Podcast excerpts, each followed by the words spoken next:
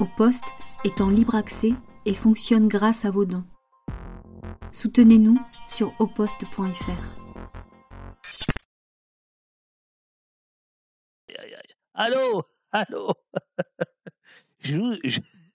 Bonjour, bonjour, bonjour tout le monde. Je vous montrer, je vous montrer cette magnifique prise des années 70. Justement, elle n'était pas branchée visiblement. Oh là là, quel bordel ce matin. Bonjour, bonjour amis du café, bonjour amis euh, des, des, du café, amis de la police. Bonjour, bonjour. Soyez les bienvenus. Bonjour Satrap, bonjour Merlin, bonjour ma belle Urial, bonjour mon bon François, bonjour euh, Satrap, bonjour euh, Shred Overdrive. Euh, bonjour Durdenov, bonjour la Béline, Bonjour euh, Zalo, bonjour Pimico, bonjour Monsieur ZD, j'espère que vous allez bien. Une bonne nouvelle ce matin, euh, les copains de d'Index qu'on avait reçus euh, viennent de mettre en ligne 12 minutes euh, de démontage de la version de la préfecture de police de Paris concernant l'éborgnement de Jérôme Rodriguez il y a maintenant 4 ans. Ah ouais, 2019, 4 ans, c'est toujours pas jugé, mais euh, vous pourrez retrouver. euh, J'ai fait un petit tweet euh, ce matin. Euh, je sais pas, je pense qu'on peut-être qu'on regardera les, on regardera la vidéo après l'entretien avec Jacques de Maillard, euh, euh, ou sinon dimanche, je sais pas, on, verra. Voilà, bonjour, bonjour la Béline. Bonjour, euh, gros jus. Bonjour le chat, David Urial. Je bois du déca. Je peux rester. Bah déjà euh, non parce qu'il faut jamais avouer. C'est quand même la base. Euh, bah, bien sûr que tu peux rester. Même les buveurs de thé peuvent rester. Bonjour euh, Twitch, Twitch GBT. Bonjour. Bonjour à vous tous. Voilà, voilà. Faites, faites venir du monde. Aujourd'hui, nous recevons un chercheur rare, euh, Jacques de Maillard, pour un livre épais, Police et société en France, qui est une sorte de, euh, qui est une sorte de- d'état des lieux euh, de la police en 14 ou 15 chapitres, je ne sais peut- peut-être même 16, euh, même peut-être 16. Euh, on va évidemment, ouais 16, c'est ça. On va évidemment pas tout aborder ce matin, mais mais, une bonne partie. Jacques est, dans dans les loges. Et il nous il nous attend. Euh, là, l'idée c'est que on soit un peu plus nombreux pour pour l'accueillir. J'espère que j'espère que vous allez bien. Euh, pour ceux qui pour ceux qui euh, qui déboulent, qui n'avaient pas suivi au poste depuis un mois, euh, sachez qu'on a tout cassé euh, le mode de financement. On a arrêté les abonnements parce que c'était trop compliqué à gérer. Il y avait il y avait il y avait des bugs, il y avait des problèmes de gestion. On a arrêté ça. On a arrêté les abonnements. On a arrêté les privilèges pour les abonnés qui avaient un mois de de- de- d'exclusivité. Désormais, le site est en accès libre pour tous et pour toutes. Euh, et euh, le principe, c'est, voilà, la Béline vient de le dire, adonnez-vous, faites un don, faites un don au poste. Euh, ça peut être 1 euro par mois, ça peut être 3 euros par mois, ça peut être 10 euros, enfin ce que vous voulez, ce que vous pouvez. Chacun selon ses besoins, chacun selon ses moyens. Voilà, et c'est extrêmement important. Voilà.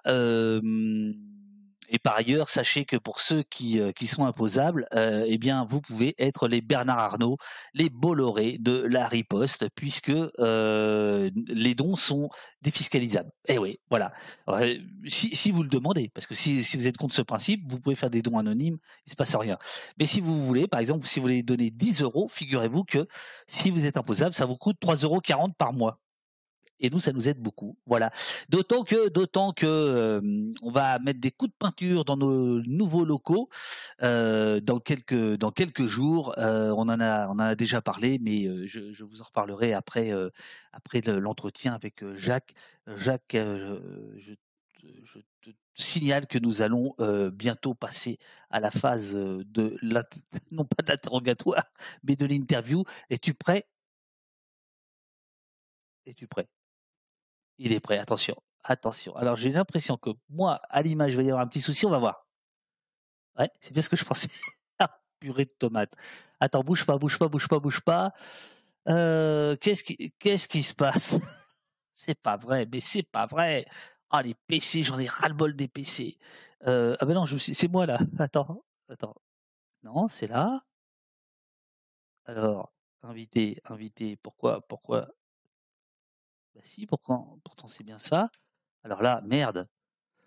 Merde. Euh, tac, tac, tac. Euh, ouais, ouais, ouais, c'est ça.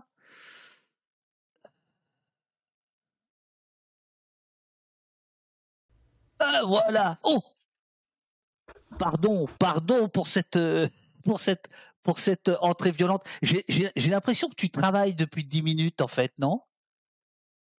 Comment ça Que je travaille depuis que depuis 10 minutes? Non, pas du tout. Ah non, non, ça, non, au contraire. Ah, bah, tu vas voir ce que je vais dire sur toi. Non, pas du tout. Non, ce que ce que ce que je veux dire, c'est que j'ai l'impression que pendant les essais, euh, euh, tu, tu, tu te précipitais sur ton ordinateur dès lors qu'il y avait plus d'échanges entre toi et moi, euh, et comme si tu étais sur un travail absolument urgent. Je, je me trompe? Non, écoute, on a toujours des, des, des petites choses à terminer, mais euh, voilà, tu sais les, les petites fixations de dernière minute des petites fixations de, de, de, dernière minute. Alors, je cherche mon texte d'introduction et après euh, ça va aller. Bon, je, euh, je sais pas si tu connais au poste, euh, c'est toujours un peu le bordel, mais c'est profond. On aime le bordel. Très bien. Les flics, leur nature, leur rôle et leur évolution dans Police et Société en France aux éditions Les Presses Sciences Po, que je euh, remercie de leur, euh, euh, de leur retweet. Le chercheur Jacques de Maillard, c'est toi, ausculte la maison police sous tous les angles. Une maison en pleine transformation et même on pourrait dire mutation sous le quadruple effet. Alors vous, vous écrivez triple effet, moi j'en ai rajouté. Le quadruple effet de la diffusion du nouveau management public, c'est-à-dire comment, comment finalement les, les méthodes de managériales sont arrivées, euh, notamment sous l'impulsion de Sarkozy, mais pas uniquement au sein de la police, de la privatisation de la sécurité, euh, avec évidemment les agents de sécurité, les vigiles. Mais on pourrait aussi parler de, des, on va aussi parler des, des polices municipales en centre et euh, du regard citoyen et des régulations émergentes. Pour cette analyse en profondeur, le discret et ô combien précieux et chic et chic patron du CESDIP, Centre de recherche sociologique sur le droit et les institutions pénales, qui est grosso modo euh, le laboratoire du CNRS qui fournit tous ces sociologues depuis 20 ans, euh, qui euh, pour certains empêchent la maison police de réfléchir toute seule.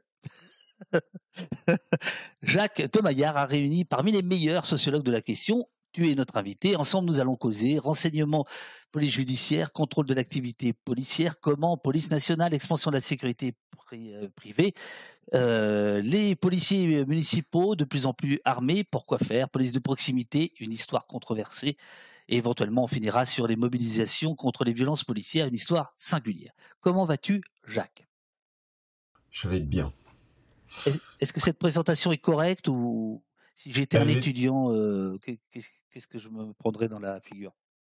Ouais, je, t'aurais un, plus plus euh, ou un, grand smile. Euh, non, elle est, elle est, elle est très correcte. Peut-être deux mots euh, pour dire que le, le CESDIP, c'est effectivement un, un, vieux centre de recherche. Enfin, jeune vieux centre de recherche qui a, qui a 52 ans et qui réunit des sociologues, des politistes, des historiens. Ah, c'est sympa ça, jeune vieux pour 52 ans. Ah oui, oui, on, est dans ces âges-là, on, est obligé d'intégrer le jeune. Euh, et qui réunit des sociologues, des historiens, des politistes, euh, des statisticiens, des, des, profs de droit pénal autour des questions police, justice, sécurité. Euh, et il y a le CNRS, mais il y a aussi deux universités euh, et le ministère de la Justice, mais deux universités, l'université de Cergy, l'université de Versailles-Saint-Quentin, dont je fais partie. Donc c'est voilà, c'est une institution qui a cette possibilité-là parce qu'elle a plusieurs tutelles. Et peut-être la, deuxième chose, et ça nous permet d'entrer dans le livre, c'est qu'on on est un nombre de chercheurs importants, ça se dit, mais on n'est pas les seuls. Et, euh, et l'idée de ce livre, c'était de de permettre à tous ces chercheurs francophones euh, qui, qui, travaillent sur les questions de police et société en France de faire ce que ce que tu disais, c'est-à-dire un sorte d'état des lieux, euh, de, de, voilà de ce qui s'est fait et euh, il y a beaucoup de choses qui se sont euh, écrite, euh, travaillée euh, ces dernières années sur les questions de police et société en France, et c'était donc de voilà de, de restituer à un public large, on l'espère, toutes ces recherches empiriques, ces renouvellements théoriques, ces nouvelles méthodologies. Voilà. Donc il y a il y a une vraie dynamique collective au sein du CESDIP, mais même au-delà du CESDIP sur ces questions-là en France. Il y a une question de Pimico qui te demande si vous avez des agents du ministère de la Justice dans le labo. Alors, euh, nous avons une documentaliste euh, qui est un, personnel du ministère de la Justice. Peut-être euh, le, dire, enfin l'expliciter, c'est-à-dire que originellement le, le, le CESDIP c'est un centre de recherche du ministère de la Justice. Euh, et qui s'est progressivement euh, autonomisé et élargi. Donc aujourd'hui, le ministère de la Justice est une tutelle, mais c'est une tutelle très agréable pour nous parce que c'est une tutelle qui ne nous fait pas de commandes. Donc on a une liberté de chercheur euh, complète, mais qui peut nous appuyer en termes de moyens. et donc on a notamment un très important centre de documentation qui est à disposition large euh, des gens qui s'intéressent à ces questions-là. Donc on, accueille les gens qui, qui, nous en font la demande. On euh, ceux qui euh, sont prêts euh, à venir à Guyancourt, on les accueille au, sein de notre centre de documentation, qui est aujourd'hui géré, suivi, alimenté par une dame très accueillante, qui est personnelle du ministère de la Justice. Le livre démarre sur deux dates euh, tout à fait euh, récentes. Euh, d'un côté, Michel Zecler, tabassé par des policiers, ce producteur de rap, tout le monde connaît cette, cette affaire. Et quelques mois plus tard, six mois plus tard, des policiers en armes au pied de l'Assemblée nationale qui manifestent pour, notamment pour défendre finalement leur, image. Vous, démarrez ce, ce livre donc, que tu as dirigé avec euh, Wesley euh, Scogan. Euh, vous, vous, démarrez sur ces, sur ces deux moments. Pourquoi, pourquoi ces deux moments plus que, plus que d'autres? Bon, il y, aurait une réponse facile qui est de dire bon, bah, il y, a, y, a, une question de choix, ce choix est arbitraire, mais qu'est-ce qui le fondait tout de même? C'était quand même deux choses. La première, c'est que ça montre très bien la, la polarisation de ces questions-là. Euh, dans l'espace public euh, et que en, l'espace de quelques mois, on passe d'un moment de, de euh, tente couverture médiatique sur euh, les violences policières hein, qui finissent par occuper euh, tout les, enfin une très large partie de l'espace médiatique où le, le, directeur général de la police nationale exprime sa, sa, sa, honte, ou le, le, président de la République euh, prend la parole euh, sur le traitement différencié des personnes de, de couleur. Donc voilà, un moment où on a un cadrage politique et médiatique autour des discriminations et des violences policières et six mois après, on bascule complètement dans un autre cadrage, euh, parfois avec les mêmes acteurs politiques, où euh, suite à la mort d'un policier, on, euh, on a une manifestation devant l'Assemblée nationale pour globalement quand même durcir les peines vis-à-vis des euh, des, des, des, personnes euh, euh, à, originaires de, à l'origine de violences contre les policiers. Donc, ce qui nous intéressait, c'est à la fois cette très forte polarisation et, et l'absence de mémoire. C'est-à-dire que l'événement prend toute la place. Et nous, ce qu'on voulait dire au travers cet ouvrage, donc, c'était qu'on on a besoin d'avoir du recul. On a besoin d'avoir des travaux de recherche qui sont capables de donner de la profondeur à ce sujet au-delà du, blanc-noir et au-delà euh, de l'événement. Donc voilà, l'idée euh, de base était celle-ci.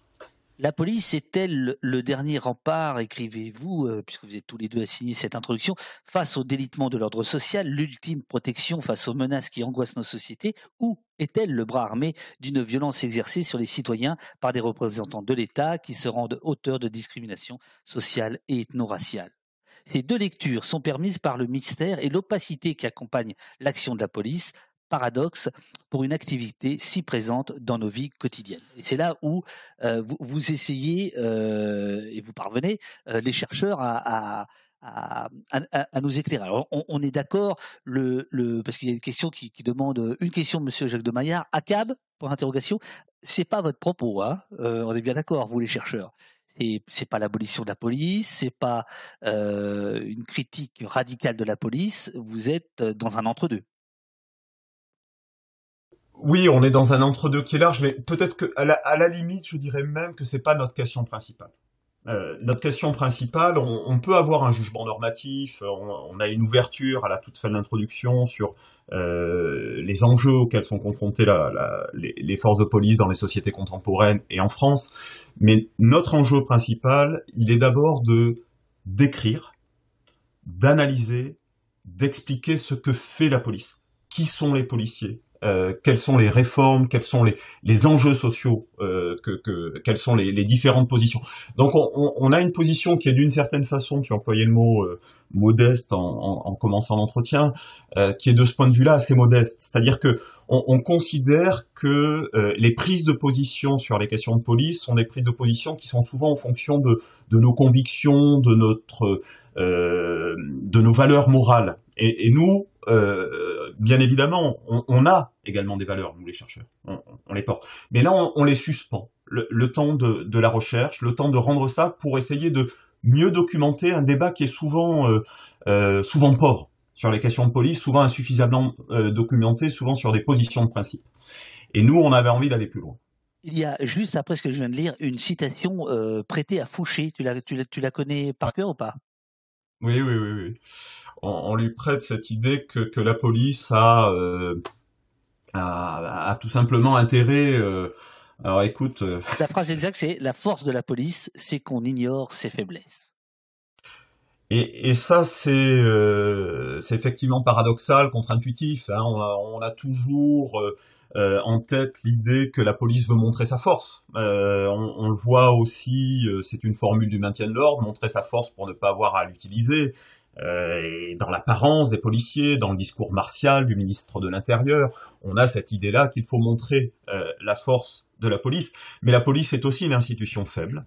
et c'est aussi une institution qui a été très longtemps travaillée par l'opacité. Bon, elle demeure, euh, parce qu'un collègue euh, québécois appelait le, la résistance à la volonté de connaître. Euh, c'est-à-dire que la police, en, se rendant opaque, masquait ses faiblesses. et ce que et je dois dire que c'est aussi permis par des autorisations policières. C'est-à-dire que la, police a accepté, lors de ces 30 dernières années, des travaux empiriques. Quand je dis police, hein, je précise que je, je dis police au sens le plus large qui soit. Euh, c'est la police nationale, c'est la gendarmerie, ce sont les polices municipales, on y reviendra sans doute. Euh, et donc cette résistance, euh, elle, demeure forte quand on la compare à d'autres pays occidentaux. que, que, voilà comme la, comme l'Angleterre, comme beaucoup de polices américaines, mais elle s'est quand même atténuée et donc, voilà, ce qu'on avait envie de montrer, c'est aussi que parfois le, roi est nul. Hein.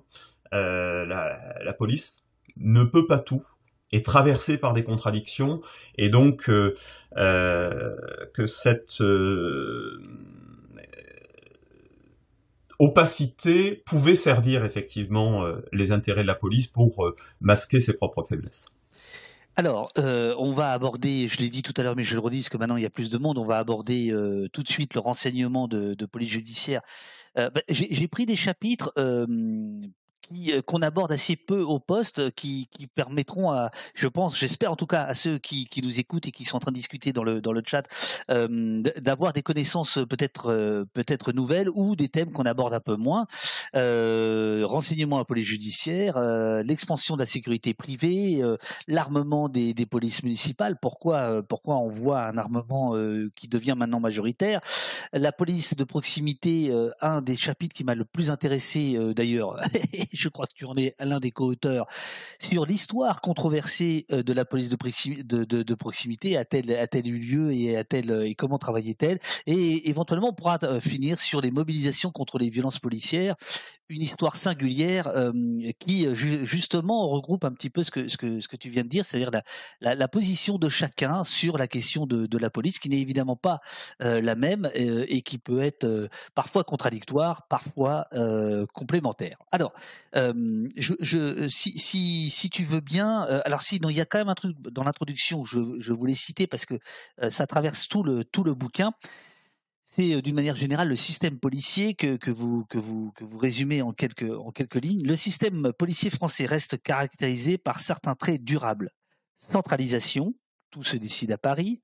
Dualisme, c'est donc l'idée qui est la police d'un côté, la gendarmerie de l'autre. Spécialisation, faiblesse du contrôle, ça on va y venir, parmi lesquelles s'insèrent quelques innovations, intégration organisationnelle, nouveau management public, unité de coordination, entité externe de contrôle, dont les effets demeurent incrémentaux. Alors là, incrémentaux, ça veut dire nul.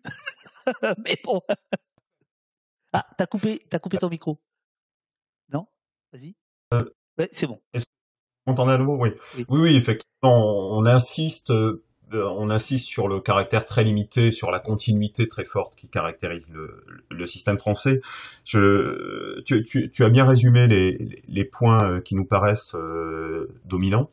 alors, je, précise tout de suite que je suis pas très doué pour l'utilisation des, nouvelles technologies, donc, mais je garde un œil quand même sur le, chat. Et effectivement, je pense que l'une des remarques est très juste, c'est le euh, masquer ses faiblesses, c'est ne pas se donner les moyens d'apprendre. Et ça, je pense que nous, c'est l'un des enjeux fondamentaux de, cet ouvrage, c'est qu'on on considère que les sciences sociales peuvent aider par leur euh, potentiel critique euh, à cette institution, euh, à ces professionnels à apprendre de leurs erreurs, de leurs limites, mais euh, en, soulignant le fait qu'il n'y a pas une singularité de la police euh, de ce point de vue-là, et elle, a besoin, comme toute autre profession, comme toute autre institution, d'avoir un œil extérieur qui lui permet d'apprendre.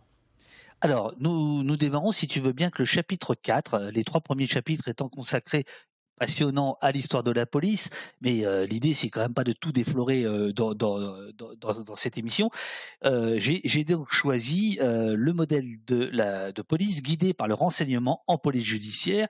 Alors c'est signé d'un dénommé, Clément de Maillard. J'ignore si c'est un proche.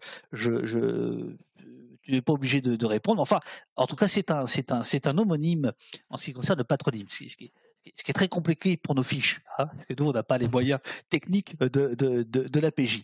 Euh, de quoi traite, euh, traite ce, ce, chapitre exactement? C'est l'informatisation, finalement, euh, euh, l'aide informatique à l'enquête, c'est ça? Oui, euh, et c'est un, un, peu plus large encore. Première, première chose, je, vois quand même la, discussion et j'insiste sur un point, c'est que oui, effectivement, on est fonctionnaire, mais on est des universitaires. À ce titre-là, on est libre. Euh, il y a une liberté académique, et donc euh, voilà, il y, a, personne, et c'est une liberté que l'on chérit. Il y a personne qui dicte nos questionnements et nos façons d'y répondre. Euh, alors Clément de Maillard, bon, je, peux répondre, hein, c'est un cousin éloigné, euh, cousin éloigné qui est officier de gendarmerie, euh, mais qui a fait aussi une thèse en criminologie en Suisse et qui a travaillé sur ce qu'on appelle la, police euh, guidée par le renseignement. Quelle est l'idée de cette police guidée par le renseignement C'est que vous avez des euh, tu, on, on, en a beaucoup parlé ces, ces derniers mois. Vous avez des silos en police judiciaire. Vous avez des unités qui travaillent en parallèle sur un même objet et en fait, euh, dans et qui, qui, est très réactive également. Un événement s'est produit, on y réagit. Et en fait, ce sur quoi travaille euh, Clément de Maillard dans, dans ce chapitre, qui est tiré de sa thèse en quelque sorte, enfin, plus qu'en quelque sorte, qui est tiré de sa thèse, c'est de dire, on a eu des innovations où vous avez de nouvelles unités qui ont essayé, plutôt que de travailler de façon séparée, de collecter et d'analyser un ensemble d'informations. Par exemple, en police judiciaire, vous avez ce qui s'appelle le CIRASCO. C'est un, service d'information, de renseignement, d'analyse stratégique sur la criminalité organisée qui peut euh, collecter de l'information. Si, si tu, tu, me donnes quelques secondes, je peux ah donner mais nous, on a toute la matinée, hein, si tu veux. Il n'y a aucun souci. Euh... On, on, dépend de, euh, de personne. La liberté est totale ici. bon, bon. Je, je, vais en, je vais en profiter pour essayer d'illustrer un petit peu cette, cette démarche. Et c'est un exemple qui est donné par, par Clément dans, dans l'ouvrage. une discothèque est l'objet de, de, dégradation, de bagarres, de tapage qui suscitent des interventions de police récurrentes. Et en fait, euh, ben, les policiers sont dans le brouillard. Ils savent pas très bien comment euh, comment réagir. Quel est le problème? Le CIRASCO, donc ce service de d'information et de renseignement, euh, est chargé de l'affaire. Et ce qu'il va faire, c'est qu'il va collecter un ensemble de sources. Il va regarder le fichier des, des, antécédents judiciaires, il va prendre de la du renseignement opérationnel, il va regarder les enquêtes en cours.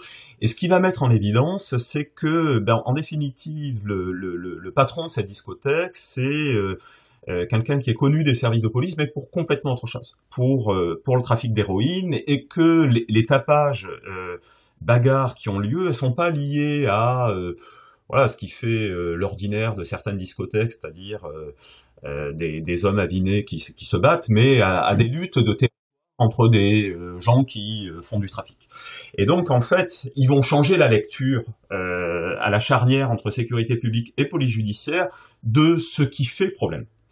Ce qui fait problème, c'est que vous avez une concurrence sur le trafic, donc ils vont faire une fermeture administrative, enfin ils vont commander une fermeture administrative de l'établissement, ils vont ouvrir deux enquêtes judiciaires sur ces euh, deux réseaux qui se concurrencent, et euh, de ce fait, ils vont quand même euh, changer le cadrage de l'affaire, ils vont euh, euh, déstabiliser le trafic pendant une certaine période. Alors donc ils montrent que on, a ces nouvelles unités, on a ces nouvelles formations, on a ces nouveaux logiciels effectivement, tu le disais. Euh, mais ils montrent aussi euh, qu'il faut pas être excessivement optimiste. C'est que euh, ces unités, elles ont des réussites, mais elles ont beaucoup de mal, du point de vue des professionnels traditionnels, à montrer leur plus-value. Donc, ce qui domine, c'est quand même des services qui sont très spécialisés, très réactif, avec une hiérarchie des prestiges traditionnels qui continue d'être très prééminente, et que donc euh, euh, l'innovation qu'il représente reste dans un cadrage très traditionnel euh, des services de police judiciaire. Si, si, je peux me permettre juste de rajouter un mot, il y a un chapitre qui précède, qui est particulièrement riche, euh, d'Élodie Lemaire, qui est, qui est sociologue à, à l'université euh, Jules Verne d'Amiens. Et ce que montre Elodie Lemaire, c'est la très forte spécialisation des services. On a eu une logique de spécialisation, souvent pour montrer qu'on agit euh, contre un certain type de criminalité, donc il y a une dimension symbolique très forte. Donc on a en même temps cette logique d'intégration que documente Clément euh, de Maillard, mais on a en même temps une logique permanente de spécialisation, de construction de savoir très spécialisé, avec tous les problèmes de communication que ça peut poser. Alors, donc, on a euh, côté police judiciaire, si je lis bien la page 111, créé en, en, 2009, pardon, au sein de la direction centrale de la police judiciaire, le dispositif Cirasco, dont tu viens de parler, service d'information, de renseignement et d'analyse stratégique sur la criminalité organisée. Et côté gendarme, ces deux pages avant, me semble-t-il, euh, il y a un logiciel euh, qui s'appelle Anacrim. Euh, les gendarmes enquêteurs interviennent en appui des enquêtes complexes ou au sein desquelles une masse importante de données doit être traitée.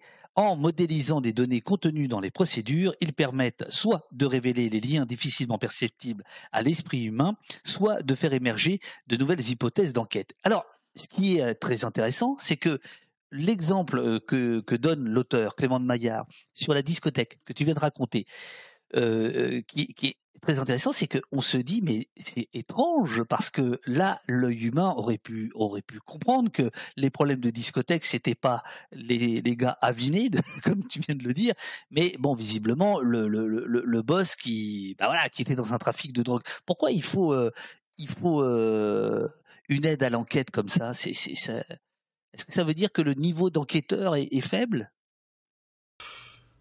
Alors, disons, gars alcoolisé hein, plutôt qu'aviné, je, je, regarde le, chat en même temps, hein, j'élargis. Ah, euh, très bien, très bien. je, vois que tu es, fasciné par le chat, mais c'est parfait, c'est parfait. c'est, la raison pour laquelle on fait cette émission, donc vas-y. tout petit sur ce genre de choses, mais euh, je dirais que, euh, alors, d'une part, euh, ce qui nous est donné à voir et pas nécessairement ce qui existe. Ce qui nous est donné à voir, c'est des bagarres, des tapages. Donc en fait, il faut du recul pour le faire. Mais tu as raison, en fait, ça, pose quand même une question de, de la qualité des enquêteurs. Donc est-ce que les enquêteurs sont euh, des gens aveugles ou borgnes? Non, ils ne le sont pas. Mais en fait, ils sont dans des cadrage lié à leur mission. Donc, si tu es dans un euh, service judiciaire, dans un commissariat, en fait, ce que tu vois, c'est juste un petit bout de cette affaire. Donc, en fait, chacun d'eux voit de sa place un petit bout de cette affaire. Et donc ça, ça crée des effets de position, en fait, des, biais dans l'appréhension, dans l'appréhension du problème. Et donc, la logique organisationnelle de cadrage euh, fait que chacun d'eux n'a qu'une partie de l'histoire. Et donc euh, ça c'est un problème qui est euh, très classique sur toutes ces questions de police judiciaire. Si, si je prends l'exemple de façon générale euh, du trafic de drogue, ben, si jamais je suis dans le commissariat, ce que je vois c'est d'abord et avant tout les revendeurs. Si je suis au niveau du département, ce que je vais voir c'est le trafic à un niveau plus global de la ville voire du réseau au niveau du département. Et si je suis après à la brigade des stupes de, de, la PREF, je vais, je vais regarder euh, le réseau transnational. Mais le problème, c'est que tous ces services spécialisés, euh, en dépit des conventions, ne travaillent pas nécessairement ensemble, parce qu'ils peuvent être même concurrents parfois. Euh, hein, euh, pour avoir celui qui aura la belle affaire et le prestige associé. Donc on a un vrai enjeu de, de, coopération qui est, contrairement à ce qu'on pourrait penser de l'extérieur, pas du tout spontané pas du tout évident. Et ce, en dépit de la bonne volonté des agents. Hein. Alors, il y a, un autre point qui est, signalé à la, à fin de, ce chapitre, euh, c'est le défaut de légitimité de ces, euh, enquêtes, de ces enquêteurs euh, de, de, de renseignement, on va dire, de police judiciaire, un défaut de légitimité euh, qui est renforcé par la distance qui peut exister entre un corps policier opérationnel dit entre guillemets de terrain et un corps policier d'analyse entre guillemets de bureau, les premiers considérant souvent mieux connaître l'environnement criminel alors que les seconds fustigent cette connaissance essentiellement empirique. Euh, c'est-à-dire il y aurait d'un côté euh, les saint Thomas qui ne croient que ce qu'ils voient et puis de l'autre les, les intellectuels qui conceptualisent. C'est ça? Et ils ont beau être tous les deux policiers, c'est pour ça que euh, il faut toujours avoir une approche un peu euh, un peu fine euh, de, de, de, ces euh, segmentations qui traversent euh, la, la, police, et surtout dans une institution qui valorise beaucoup l'opérationnel. Donc le flair policier, euh, est très très valorisé, tandis que l'intellectuel, c'est quelqu'un détaché euh, du quotidien, c'est quelqu'un qui n'est pas capable de euh, sentir la réalité des problèmes. Et ça, comme c'est toujours très fort dans l'institution police, quand je dis l'institution police, c'est pareil pour la gendarmerie, ça conduit très facilement à reléguer à quelque chose de, de un positionnement très secondaire, hein, les policiers qui font pour autant cette analyse qui est absolument centrale, qui est de prendre de la distance par rapport à l'événement. Euh, un des enjeux euh, centraux quand on veut être efficace en police, hein, c'est euh, de prendre du moyen terme, de faire des séries d'analyses. Or, la police est une institution qui est dictée par la crise, qui est dictée par le scandale, qui est dictée par l'événement. ce qui fait que le, positionnement des gens qui prennent ce temps pour réfléchir, là on le, on le dit en police judiciaire, mais ça vaut dans plein d'autres domaines de, l'univers policier euh, sont des gens qui sont dans un positionnement malaisé euh, au sein de l'institution. Des gens qui prennent le temps on passe au chapitre 5, euh, qui prennent le temps de réfléchir presque à la police, euh, c'est ceux qui sont chargés du contrôle de l'activité policière. Et là, euh, dans l'ouvrage qui est ici, dont, nous, dont nous parlons depuis ce matin, vous faites appel à un des meilleurs connaisseurs de, de, la chose, puisqu'il avait travaillé à l'époque à, l'IGS, il avait fait un bouquin là-dessus. L'IGS, on, pourrait dire la grande sœur, mais c'est pas uniquement de, de, l'IGPN, c'est Cédric Moreau de, de Bélin. Est-ce que, est-ce que tu veux mettre euh, la, table sur la question du contrôle euh, de la police. Est-ce que, est-ce que par exemple, euh, pourquoi choisir parmi tous les chapitres, les 16 chapitres, d'en consacrer un au contrôle de la police Est-ce que c'est un enjeu particulier qui mérite d'être souligné par les chercheurs que vous êtes?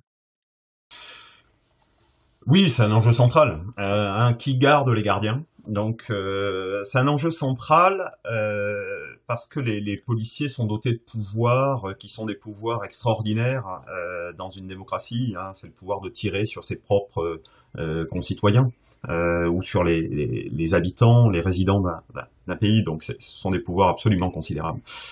donc qui dit grand pouvoir dit grande responsabilité, hein, selon la, bonne vieille formule. Et c'est une question aussi sociale très importante, puisque quand on entend le discours des policiers, ils insistent beaucoup sur le fait qu'ils sont l'institution la plus contrôlée euh, de l'administration, euh, qui sont enserrés dans un tissu de règles, qui les surveillent euh, au quotidien. Et donc notre question est de savoir est-ce que ces règles de droit correspondent, est-ce que le, droit dans les livres correspond au droit en action? Dans quelle mesure est-ce que la, la police, les actions de la police sont contrôlées. Et en France, on a traditionnellement une logique de contrôle des potentielles déviances policières qui est d'abord une logique de contrôle interne. Euh, tu, tu, tu l'as cité, euh, inspection générale de la gendarmerie nationale, euh, inspection générale de la police nationale, euh, d'autre part. Mais on a aussi toute une série d'autres institutions, euh, à commencer par le Parlement, mais aussi le judiciaire, mais aussi récemment le défenseur des droits. et quel est l'argument central de, de, de, Cédric Moreau de Bélin dans cet ouvrage? C'est que, un, les instances de contrôle externe ont des pouvoirs faibles. Euh, tu, as reçu mon collègue euh, Sébastien Rocher, euh, voilà, qui l'a très bien montré dans une étude comparée. Hein, le défenseur des droits, qui est une institution indépendante, vous avez une quinzaine d'agents hein, dans le pôle déontologie de la sécurité. Donc, quand vous avez un millier de signalements par an, ça, ça, fait quand même beaucoup de, de, de dossiers pour peu d'agents. et quand on compare à la, à la police nationale, c'est par exemple 100 enquêteurs. Euh, au sein de l'inspection générale de la police nationale, plus tous ceux qui travaillent dans les services ordinaires. Donc euh, voilà, les, institutions externes sont dotées de, de faibles pouvoirs. Euh, on peut revenir sur le Parlement également, mais voilà, euh, globalement les institutions externes. Les institutions internes, euh, bon, tu, tu, tu, tu as toi-même travaillé là-dessus avec des, des, des, conclusions importantes. Euh, c'est souvent des enquêteurs assez chevronnés, c'est des enquêteurs expérimentés.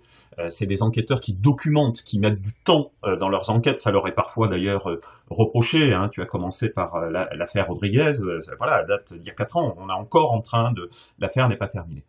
Euh, mais qui documente de façon extrêmement euh, scrupuleuse, mais qui documente de façon scrupuleuse euh, tout en étant des institutions qui dépendent de leur direction générale, police nationale ou gendarmerie nationale, qui sont d'abord et avant tout constituées de, de, policiers et de gendarmes. Donc en fait, ce que met en évidence Cédric Moreau de Bélin, tu, tu, parlais de la, la, la continuité, c'est précisément cette continuité-là. C'est-à-dire que on est d'abord dans une logique de contrôle interne des professionnels par les autres professionnels. Et ça, ça pose quand même une question euh, très importante dans une démocratie euh, qui renvoie à des travaux euh, qui, voilà, qui existent depuis une trentaine d'années sur les questions de police, qui montrent que le fait que les policiers enquêtent sur d'autres policiers, bah, ça pose un problème fondamental puisque il y a des intérêts communs, il y a le partage de valeurs communes, et il est nécessaire de diversifier euh, de pluraliser euh, le contrôle. Voilà, c'est une tension. Hein. Euh, il faut que les policiers puissent avoir leur mot à dire, ne serait-ce que parce qu'ils connaissent les règles, ils ont une connaissance de l'univers de ce domaine-là. Mais ce que montre bien Cédric Moreau de Bélin, c'est qu'il y a une importance extrêmement grande et trop grande donnée à l'autocontrôle professionnel. Alors, euh, tu, as effectivement parlé euh, des, instances de contrôle euh, externes et internes. Il, faut bien distinguer les deux. Les externes, c'est le, défenseur des droits, d'une certaine manière, c'est la contrôleuse des privations de, lieux de, liberté qu'on a qu'on a aussi reçu Dominique Simoneau. ça, ce sont des instances qui ont très peu de très peu de moyens et en tout cas aucun moyen coercitif. Puis après il y a euh, les, les, instances d'autorégulation type euh, IGPN euh, pour la police, IGGN pour la gendarmerie et les, les, comités de déontologie dans les dans les départements. Cédric Moreau de Bélin démarre par, par ce qu'il appelle l'existence d'un rare contrôle parlementaire et il, il, dit, Alors déjà, c'est assez extraordinaire parce que moi, je n'avais jamais fait attention à ça. Euh, il, donne la liste des, des, missions parlementaires ou des commissions d'enquête. En fait, elles ont euh, toutes eu lieu après des manifestations. En fait, euh, quand le Parlement s'intéresse à euh, la police, c'est uniquement sous l'angle du maintien de l'ordre. Et, pas, par exemple, de, d'autres choses, quoi. Voilà. Mmh. c'est, sur la question du, du maintien de l'ordre. Le bilan du contrôle parlementaire, écrit Cédric Moreau de Bélin, sur l'activité policière est ambigu courant et étendu, ce contrôle s'apparente néanmoins principalement, sauf circonstances exceptionnelles, à une forme d'audit améliorée, au terme duquel des propositions de modification sont formulées. Il ne déclenche en revanche qu'exceptionnellement une délibération collective sur les missions et les actions des forces de l'ordre, exceptionnalité qui ressort avec éclat de la comparaison avec le Canada, par exemple, où le nombre de commissions d'enquête parlementaire ou équivalent est bien supérieur sans que cet écart soit rapportable à une spécificité des actions policières dans ces pays. Autrement dit, euh, le pouvoir euh, législatif euh, ne fait pas son travail de contrôle sur la police. Oui, c'est un, un, contrôle faible. Bah, résumons. un contrôle faible, très surdéterminé par les variables politiques. Hein. Je, je, rappelle que la, la commission d'enquête de l'Assemblée nationale sur l'affaire Benalla a, explosé en plein vol, hein, puisque il y avait des dissensions entre la majorité et l'opposition, que donc ils sont pas allés au bout euh, de, de, la commission d'enquête. Euh, contrairement au Sénat, euh, dans laquelle la, la mission d'information est arrivée quand même à, à, à des conclusions fortes, mais euh, tu, tu, as raison de dire que ça vient souvent après des scandales et des scandales liés au maintien de l'ordre. Euh, or, euh, bah, la, la, la, police c'est beaucoup plus large que ça, et c'est notamment des enjeux de, de, police, de sécurité du quotidien, et ça renvoie à un enjeu de, de spécialisation euh, des députés. Moi, je, je pense aussi à l'Angleterre. En Angleterre, vous, vous avez des, euh, à la Chambre des communes ou à la Chambre des lords des gens qui connaissent très bien les services de police.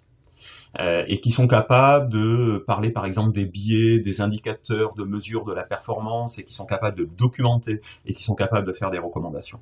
Là où en France, c'est un domaine de spécialisation qui reste quand même très faible. Souvent, on se saisit des questions de police quand on est député sans en avoir beaucoup d'expérience.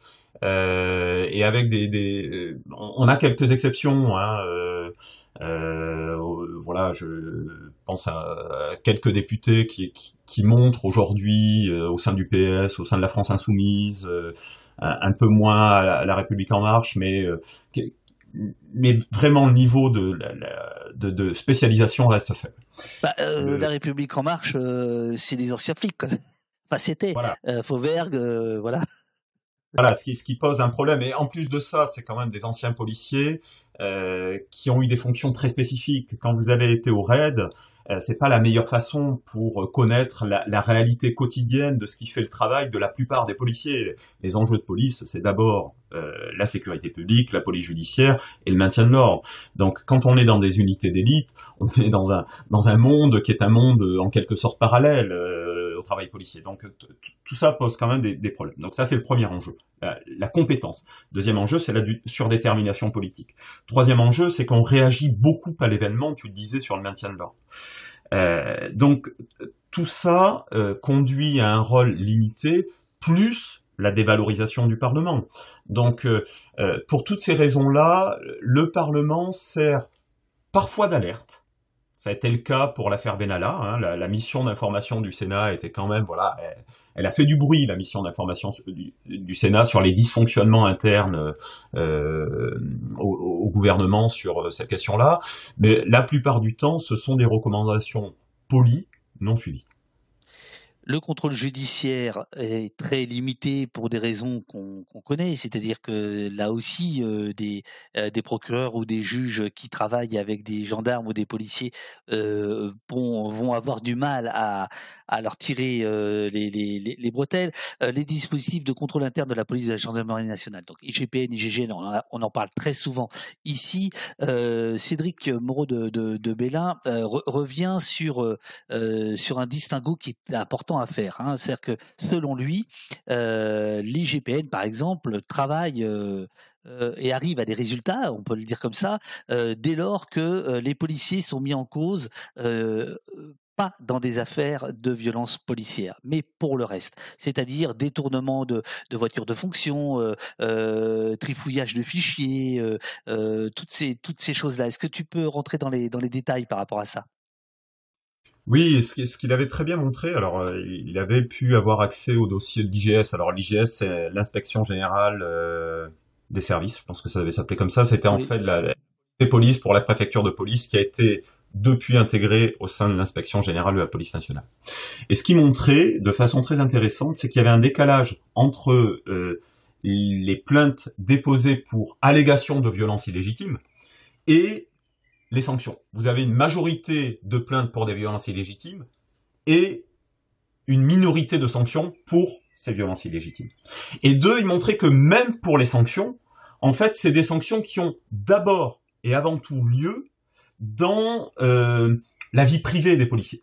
Euh, violence conjugale, par exemple. Donc, en fait, il montre que les violences des policiers vis-à-vis euh, des citoyens, euh, enfin vis-à-vis du public de façon générale, sont sous-sanctionnés. sous-sanctionnés parce que bah, parce que les policiers, quand ils sont sur cette situation-là, ils sont extrêmement prudents. Les policiers qui enquêtent, donc ils soulignent le, fait que les enquêtes peuvent se faire à décharge. et ils sont particulièrement prudents, surtout quand il y a ça avait été aussi bien analysé euh, il, y a, il, y a, quelques années par, euh, par Fabien Jobard. Quand on est dans une situation euh, où c'est témoignage contre témoignage, bon ben vous êtes dans une situation où il y a une parole qui l'emporte contre l'autre. Donc en fait, ce que montre bien Cédric Moreau de Bélin, c'est que le contrôle interne marche au mieux quand il ne s'agit pas de violence illégitime alléguée, et quand il s'agit euh, de euh, faits qui... Ah, merde Allô, allô? Allô, allô? Ah, allô, allô? Oula, c'est un problème de connexion. Euh, ah oui, voilà, c'est reparti. Oui, c'est bon, c'est reparti. C'est bon. Ok, j'arrête de bouger. il, faut, il, faut pas, il faut pas appuyer sur déconnecter ou un truc comme ça. Je sais pas ce que tu as fait. Non, non, mais c'est bon. Non, non, touche à rien. je suis innocent. Je, me permets de, reprendre les, chiffres parce que effectivement ils sont, euh, moi je les, ai découverts à la, lecture du, livre, ils sont, ils sont quand même dingues. Il existe un écart très important euh, entre le nombre de plaintes déposées pour des allégations de violence illégitime, près de 40% des plaintes, et le nombre de sanctions prises pour des faits de cette nature, autour de 17%. Cet écart s'accroît si l'on considère la nature des violences alléguées alors que près de 89% des plaintes déposées concernent des violences prétendument commises en service, 75% des sanctions prises pour des faits de violence se rapportent à des violences perpétrées par des policiers dans leur vie privée. Autrement dit, la sanction de violence illégitime dénoncée auprès de l'instance de contrôle interne est relativement rare. Cela tient en partie aux, difficultés rencontrées par les officiers de l'IGPN dans leurs enquêtes qui peinent régulièrement à trouver des éléments probants de violence illégitime. Cela tient aussi au fait que ces enquêtes sont d'une certaine manière conduites à décharge. Alors voilà, voilà un passage euh, tout en délicatesse, très très bien, euh, on pourrait dire, euh, qui qui est quand même redoutable quand même redoutable. Voilà. Mmh. Oui, oui, c'est voilà, c'est une façon de documenter une réalité. Je pense que c'est ça qui est très important, c'est que voilà, c'est sur la base de faits probants. Euh, il ne l'invente pas, il ne le décrète pas, il ne fait pas de procès d'intention. Euh, il le fait sur le fond d'une analyse systématique des dossiers. Et donc il montre tous ces écarts-là euh, dans l'analyse des dossiers qui conduit euh, à la prise de sanctions par, euh, par la direction d'emploi. Alors, euh, Cédric Moreau de Bélin propose, parce que c'est évidemment la question, c'est-à-dire qu'une fois qu'on a, qu'on, a, qu'on a rendu compte de la situation qui est quand même assez calamiteuse, euh, plus en France qu'ailleurs. Il euh, y a l'idée de, de, quelle perspective donner, quelle, quelle proposition donner. Et là, j'avoue que j'ai été assez étonné par ce qu'il propose. Euh, Cédric Moreau de Bélin propose que la source principale de contrôle de l'activité policière doit se chercher dans les normes professionnelles. L'expression désignant l'ensemble des règles collectivement reconnues par un groupe social déterminé est susceptible de déclencher des sanctions positives comme des sanctions négatives. Qu'est-ce que c'est que cette histoire de normes professionnelles? C'est Durkheim et tout ça, là, d'accord, mais il faudrait nous expliquer. C'est-à-dire que vous, vous pensez, enfin, l'ouvrage laisse penser que bah, finalement il faudrait modifier les normes policières pour que le contrôle soit soit meilleur, c'est ça? Alors, je crois que euh, ce que dit Cédric euh, Moreau de Bélin, donc qui est euh, enseignant à, à l'ENS, donc il n'est pas au CESDIP, mais euh, c'est un, un, un, un, collègue, un compagnon de route, disons. Euh, je pense que c'est plutôt le constat qu'il fait euh, que ce qui domine, c'est pas des contrôles externes, c'est des contrôles internes, c'est les normes professionnelles. Or, les normes professionnelles, elles sont pas nécessairement vertueuses. Euh, mettons, on est dans une compagnie de, de sécurité d'intervention euh, dominée par euh, des personnes euh, violentes et racistes, ça va faire les normes professionnelles de cette compagnie de, de sécurisation et, euh, et ce sera pas vertueux. Donc en fait, euh, il, il, souligne les risques associés à ça. Et je pense que si on veut répondre plus profondément à ta question, je pense qu'il y a deux dimensions différentes. Il y a une première dimension euh, qui est de dire il faut des contrôles externes. Moi, je suis convaincu que le, niveau de contrôle externe euh, en France est, insuffisant, euh, à la fois parce que le contrôleur général des lieux de privation de liberté, qui est une institution importante comme le défenseur des droits, sont sous-dotés en moyens. Mais aussi parce que l'IGPN et l'IGGN devraient accueillir en leur sein plus de non-policiers. C'est ce qui se passe, par exemple, euh, dans d'autres pays européens, avec, par exemple, le, en Angleterre, il y, a, une instance qui est une très large instance de contrôle et qui accueille des policiers, des non-policiers en son sein. Mais il y a aussi une dimension qui est de comment est-ce qu'on arrive à instiller dans une logique durkheimienne, là pour le coup, parce qu'il ne faut pas que ce soit uniquement du contrôle. Parce que si on est sur du contrôle, on est dans une logique où les policiers de base vont dire bah on peut plus travailler, on est toujours contrôlé. Donc en fait, on a quand même cette question-là de comment est-ce qu'on arrive à travailler sur les cultures professionnelles pour les faire changer? Et que euh, comment est-ce qu'on valorise les bons comportements? Comment est-ce qu'on valorise un brigadier euh, ou en gendarmerie un gradé, enfin des gradés en gendarmerie ou en police qui sont capables de de dire à quelqu'un euh, avant qu'il ait commis euh, des actes de violence particulièrement prononcés, attention, là tu parles mal aux gens. Attention, là t'as escaladé trop vite. Donc en fait, je pense que de ce point de vue-là, il y a ce second enjeu. C'est pas uniquement le contrôle externe, c'est comment est-ce qu'on arrive à mettre des mécanismes en place de formation, de débriefing, de euh, contrôle au quotidien euh, des agents par des gradés expérimentés qui valorisent les bons comportements et qui sont capables de euh, réprimer les mauvais comportements très tôt, avec un, un système euh, euh, d'alerte basse, en quelque sorte, de signaux faibles, si, si je peux le dire comme ça.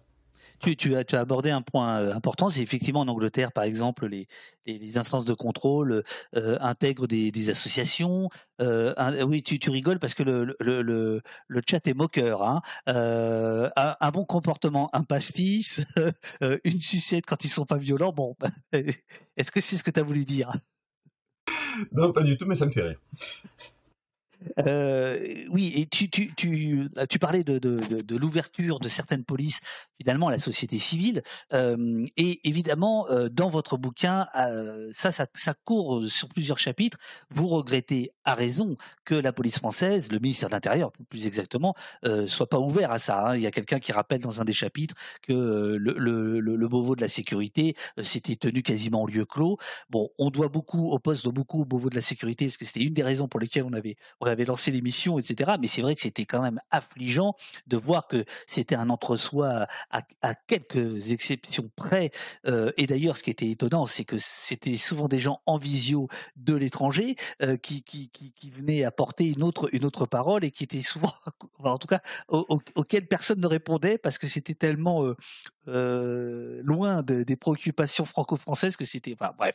Euh, donc ça, par exemple, est-ce que tu penses que le, le, le et d'autres laboratoires du, euh, du, du, même genre, est-ce que tu crois que le travail sociologique va à nouveau euh, porter, comme c'était, me semble-t-il, le cas au début des années 2000, où il y avait, me semble-t-il, eu une ouverture de l'institution policière à une pensée extérieure ou est-ce que tu penses que là c'est plié et que euh, c'est chacun discute euh, dans, dans, son coin et de temps en temps il y a des points de rencontre mais euh, ça va pas plus loin que ça? Parce que c'est aussi une forme de contrôle de la police que de réfléchir à elle. Oui, oui, tout à fait. C'est-à-dire que il y a, on, a un peu condamné à être optimiste. si, on regarde le côté clair de la force, euh... on fait jamais ça ici, mais c'est bien. L'institution, à certains égards, c'est quand même ouverte. Euh, les institutions sont ouvertes, c'est-à-dire que ça, varie beaucoup en fonction des périodes, mais on, a quand même des accès au terrain. Et, ce, que, ce que permet cet ouvrage, c'est que euh, cette multiplicité de terrains de recherche qualitatifs, quantitatifs, par entretien, par observation, a été permis parce que l'institution, euh, à différents niveaux, a pu l'autoriser. Donc ça, c'est quand même euh, un, point qu'il faut pas négliger euh, dans, la discussion. Voilà, il y, a, il y, a, 30 ans, on n'aurait pas pu avoir la discussion qu'on a aujourd'hui. Pourquoi? Parce qu'il n'y avait pas d'enquête empirique, donc on, on, aurait parlé en principe de ce que doit être la police. Là, on peut dire un petit peu plus ce qu'elle est, ce qu'elle fait. Euh, en revanche, et on, on, a créé aussi euh, des instances, des conseils scientifiques euh, dans les écoles, et on a des, des, acteurs, je pense à, à, un acteur au sein de la direction centrale du recrutement et de la formation de la police nationale, qui essaie de jouer ce rôle de lien entre l'intérieur et l'extérieur de l'institution, qui essaie de favoriser des recherches sur la police, mais qui peuvent être utiles à la police. Donc voilà, si je disais qu'il y avait une clôture complète, je, je, euh, je durcirais euh, la situation. Pour autant, c'est vrai qu'on a un vrai enjeu d'intégration des savoirs non policiers dans l'institution policière. Et donc on revient à la question de tout à l'heure, euh, cacher ses faiblesses, c'est une façon de, de, ne pas apprendre. Et euh, le Beauvau de la sécurité, pour moi, c'est assez symptomatique de ça. C'est-à-dire que euh, c'était potentiellement, et c'est un progrès par rapport à l'institution policière, il faut le rappeler, euh, parce que le Beauvau de la sécurité, euh, c'était déjà une forme de mini-ouverture. C'était filmé, il y avait un peu de transparence, euh, il y avait quelques interventions extérieures, mais c'est resté d'abord et avant tout une discussion entre l'administration et les syndicats. Euh, et donc on part de très loin. et, et c'est là qu'il y a un enjeu, c'est que voilà, aucun euh, chercheur euh, euh, légitime dans le champ scientifique n'a participé au Beauvau de la sécurité. et pourtant, voilà, il y a des gens ont des choses à dire. vous avez toute une série de, de, de think tanks. Je, te, trouve bien tendre parce que dès lors que euh, certains de tes collègues euh, sortent un peu du bois, ils se, ils se font quand même euh, assez vite tacler, parfois par l'institution et régulièrement par les syndicats, par exemple. Ils ont, ils, ont aujourd'hui mauvaise presse. Vous avez mauvaise presse. Oui, mais c'est parce que le débat est pas dans les bonnes arènes en fait. Euh, voilà, typiquement, euh, on est sur Twitter et euh, où on est dans les médias et donc euh, des syndicats polarisés euh, répondent à des formules euh, rapides. Et donc c'est pas comme ça que c'est une dimension du débat public. Elle, elle, est légitime, elle a toute sa place. Mais si on veut avancer, c'est autre part. Le, le, Beauvau de la sécurité aurait pu en être un. Euh, il l'a pas été. Euh, et moi, je pense que voilà, les conseils scientifiques euh, devraient l'être. Euh, devrait y avoir des, des comités d'orientation. Enfin, euh, je, je, prends l'exemple des États-Unis. Je, je, je, vais donner deux exemples. Euh, L'Angleterre et les États-Unis. Aux États-Unis, quand on a eu des, des, des problèmes graves, je vais dire du bien des États-Unis. Je prépare les les personnes qui sont là avec nous, euh, qu'ils vont entendre des choses euh, dures. Euh, bon, aux États-Unis, euh, voilà, on a eu des, des, morts successives au milieu des années 2010 de, Noirs, d'Afro-Américains suite à des interventions policières. Ce qu'a fait le, le, président Obama à l'époque, c'est qu'il a mis en place une task force qui a été composée de chefs de police, mais aussi de magistrats, mais aussi d'universitaires, mais aussi euh, de membres de la société civile pour dire ouais comment on va faire pour avoir une police qui va mettre comme priorité la confiance avec la population, le lien avec le public, l'écoute des demandes de sécurité, l'utilisation minimale de la force. Et donc euh, ce genre de commission ouverte, pluridisciplinaire, existe quasiment pas en France. C'est-à-dire qu'on est dans une logique qui est dominée par l'institution et par le dialogue de nature co-gestionnaire entre l'administration et les syndicats. Et ça, ça manque. En Angleterre, on a l'équivalent, je ne veux, pas être trop long, mais si ça vous intéresse, euh, je, pourrais le poursuivre, qui est, de nature, on, on déplace le débat. C'est pas la police en situation défensive qui dit circuler, il n'y a rien à voir. Il euh, n'y a pas de problème de contrôle d'identité. Ah, je, voilà, je prends l'exemple de l'Angleterre. Vous avez une ministre de l'Intérieur conservatrice, je tiens à le préciser, qui dit au début des années 2010, on a des problèmes avec les contrôles d'identité, on en a trop, ils sont trop ciblés sur les minorités. Le HMIC, qui est en gros l'équivalent de l'IGPN, va faire des enquêtes dans toutes les polices anglaises en disant est-ce que on rend compte sur les contrôles d'identité? Est-ce qu'on est capable de les mesurer? De les mesurer Est-ce qu'on a formé les agents? Est-ce qu'on a un taux de réussite important? Et donc, on va au-delà de l'échange d'invectives et on, ouvre l'institution à, des savoirs extérieurs. On, accepte et l'institution accepte de se remettre en cause. Et donc ça, ça manque fondamentalement. Là, il y a, voilà, il y a une sorte de dialogue de sourds entre euh, l'intérieur et l'extérieur, l'intérieur qui fait le dos rond et l'extérieur qui est dans une position critique. Alors, il faut pas rosir pour autant, euh, bon, l'expression est, mal choisie, mais enfin, il faut pas peindre euh, les États-Unis de, façon de, couleur trop euh, chatoyante. Le, rapport Obama, il n'a pas été appliqué par beaucoup de police. Hein. Donc, on a ce décalage entre le niveau fédéral qui peut être progressiste, sachant que après Obama, il y a, eu un président qui qui est allé dans, dans, le sens complètement inverse où euh, le contrôle d'identité était la façon de lutter contre la délinquance et puis euh, tout le reste de, de, de provocation. Euh, mais au-delà de ça, le fédéral ne commande pas les polices locales. Donc on peut avoir des polices aux États-Unis très progressistes et d'autres qui sont éminemment dangereuses, répressives pour la population. Mais au moins, à un moment, on a ce débat, cette ouverture qui s'opère et qu'on a du mal à trouver en France. Je, je passe, euh, je passe au. Alors il y a, y a, y a hum, quelqu'un qui, qui dit dans le dans le chat encore un autre qui dit bah faut désarmer la, la police. Alors la question du désarmement est, est, évoquée ici ou là, mais il n'y a pas de chapitre euh, là là-dessus. En revanche, il y a euh, très régulièrement euh, des euh, des parallèles qui sont faits avec la police anglaise et la police française, ce qui amène une autre question qui, qui, qui du, du, chat qui demande est-ce qu'il y a des, des, des, hum, des différences culturelle qui explique ça. Alors l'histoire de la police, ça c'est plutôt les trois premiers chapitres, euh, explique très bien euh, pourquoi par exemple la police anglaise, enfin une partie de la police anglaise euh, n'agit pas du tout de la même manière et d'une certaine manière n'est pas armée, alors que la police française l'est. Est-ce que est-ce qu'éventuellement tu, tu, tu, peux dire deux mots là-dessus? Après on passera au chapitre sur la sécurité privée.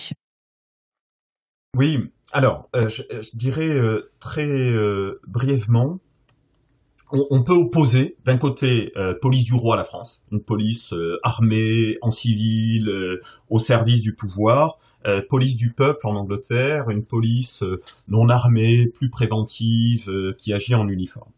Alors bien évidemment, tout ça c'est c'est une opposition qui a été aussi construite par les Anglais, qui ont contribué à démoniser la police française, qui était la... Ah, les méchants Anglais méchant, tandis que nous, on a la, vraie police libérale. Euh, la police de l'empereur, euh, la police militaire des gendarmes, tandis que nous, on est la police civile. Euh, cela dit, ça conserve, en effet, aujourd'hui encore, vous avez 10% des policiers anglais qui sont armés. Le, nombre de décès suite à des interventions... Combien tu dis? 10 10%. Donc euh, le nombre de décès suite à des interventions policières, euh, il y, a, des travaux en cours pour objectiver les choses, mais il euh, y, a des écarts quand même très importants entre la France et l'Angleterre. dans la façon dont les polices anglaises rendent des, rendent des comptes, on a des écarts très importants. elles rendent plus facilement compte elles sont plus transparentes, elles rendent plus facilement compte au public. Il y a un moment, moi j'avais travaillé sur euh, comment est-ce que la, police de Londres et la police de, Paris euh, évaluent la performance. Et tous les deux, ils avaient un côté avec les, dérives du nouveau management public, ils avaient des indicateurs de performance avec tous les biais que ça peut euh, introduire. Mais sauf que les Anglais, ils avaient des indicateurs de performance aussi sur la confiance et sur la satisfaction des usagers. C'est-à-dire sur comment est-ce que le service de police est, reçu euh, par la population. Là où en France, l'évaluation se fait d'abord et avant tout euh, en interne. Alors, ce que je voudrais dire juste là, c'est que la culture, c'est pas quelque chose de figé. Euh, parce qu'au début des années 90, en Angleterre, on était très dans une logique lutte contre le crime, très très euh, rudimentaire. la police, elle est là pour faire baisser la délinquance. Le côté tolérance zéro de New York que Sarkozy va apporter après en France. Voilà, importé euh, surtout de façon symbolique parce qu'en fait euh, Sarkozy n'aura pas vu que à, New York une très large partie des, des, chefs de pressing en fait qui sont les commissaires vont se faire virer en fait dès la première année parce que leurs performances sont pas très bonnes on leur demandait des obligations de moyens et pas des obligations de résultats enfin ça va être quand même une importation très traduite très simplifiée, très symbolique du modèle new-yorkais. Mais en tous les cas, en Angleterre, cette dimension de rendre compte est beaucoup plus forte euh, et elle peut être réinventée. C'est-à-dire que vous pouvez avoir des, des, des, chefs de police qui la réinventent à un moment donné. Et quand on dit en Angleterre un chef de police, euh, on parle de, de, police de proximité, de community policing, de qualité de la relation avec le public, de satisfaction. Mais alors c'est pas du tout des gros mots. Euh, que, voilà. Et donc voilà, le, le niveau de, de l'ouverture est quand même beaucoup plus fort. Alors, euh, une, question euh, qui, euh, qui, qui me, me préoccupe beaucoup, et je suis ravi parce que tu l'as confié à Frédéric Octo, qui, que, je porte très haut dans, le, dans, mon palmarès des, des chercheurs sur, la, sur, la, sur la police. tu lui as donné, enfin, en tout cas, c'est lui qui signe le chapitre Forme et modalités françaises de l'expansion de la sécurité privée. Parce que on parlera tout à l'heure de la police municipale, qui serait la troisième force après la force nationale et, et, et, les gendarmes. il y a la police municipale et puis il y a ce, quatrième pôle, on va dire, la, sécurité privée. Donc il y a un chapitre de Frédéric Octo. Peut-être peux-tu nous présenter Frédéric et puis j'expliquerai en quoi ce chapitre est particulièrement saillant, comme on dit au Québec. Alors, Frédéric Octo, donc était chercheur au CESDIP, maintenant je peux le dire, c'est un jeune retraité. Euh, et il a, il a joué un rôle très important, euh, Frédéric Octo, euh, dans les études en France pendant très nombreuses années, depuis le début des années 80, sur les études portant sur la sécurité privée, qui était le, le grand oublié de ce qu'on appelle le policing, c'est-à-dire toutes les activités publiques, mais aussi privées, en lien avec le contrôle des populations en utilisant potentiellement la force. Et donc Frédéric Octo a joué un rôle absolument essentiel parce que jusqu'au début des années 80, vous aviez des positions de principe. Euh, y a, enfin, deux biais. Un, seule position de principe, sécurité privée, c'est bien ou c'est mal, c'est au service des, patrons ou euh, ça permet de faire rentrer le marché. Et deux, la position euh, uniquement légaliste. Euh, ce qui est fait et ce que le droit prescrit. Et en fait, Frédéric Octo va euh, jouer un rôle de sociologue. C'est-à-dire qu'il va documenter ce que font réellement les services de sécurité privée. Alors, les services de sécurité privée, leur expansion, elle a, euh, elle a explosé euh, après, après 2016.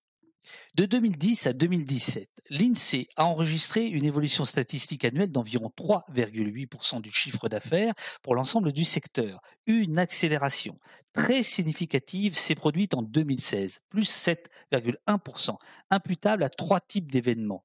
Les attentats terroristes, de 2015, la révision du plan Vigipirate et surtout, surtout, l'organisation de l'Euro à Paris, championnat d'Europe de football, autant d'événements majeurs qui ont exigé une intense mobilisation de la sécurité privée dans le domaine du contrôle des foules, de supporters et dans les établissements commerciaux.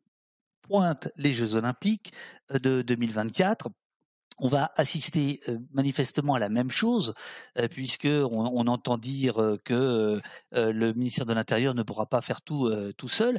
Est-ce que ça veut dire que la sécurité privée va un jour ou l'autre devenir en fait majoritaire dans l'usage de la force en, France?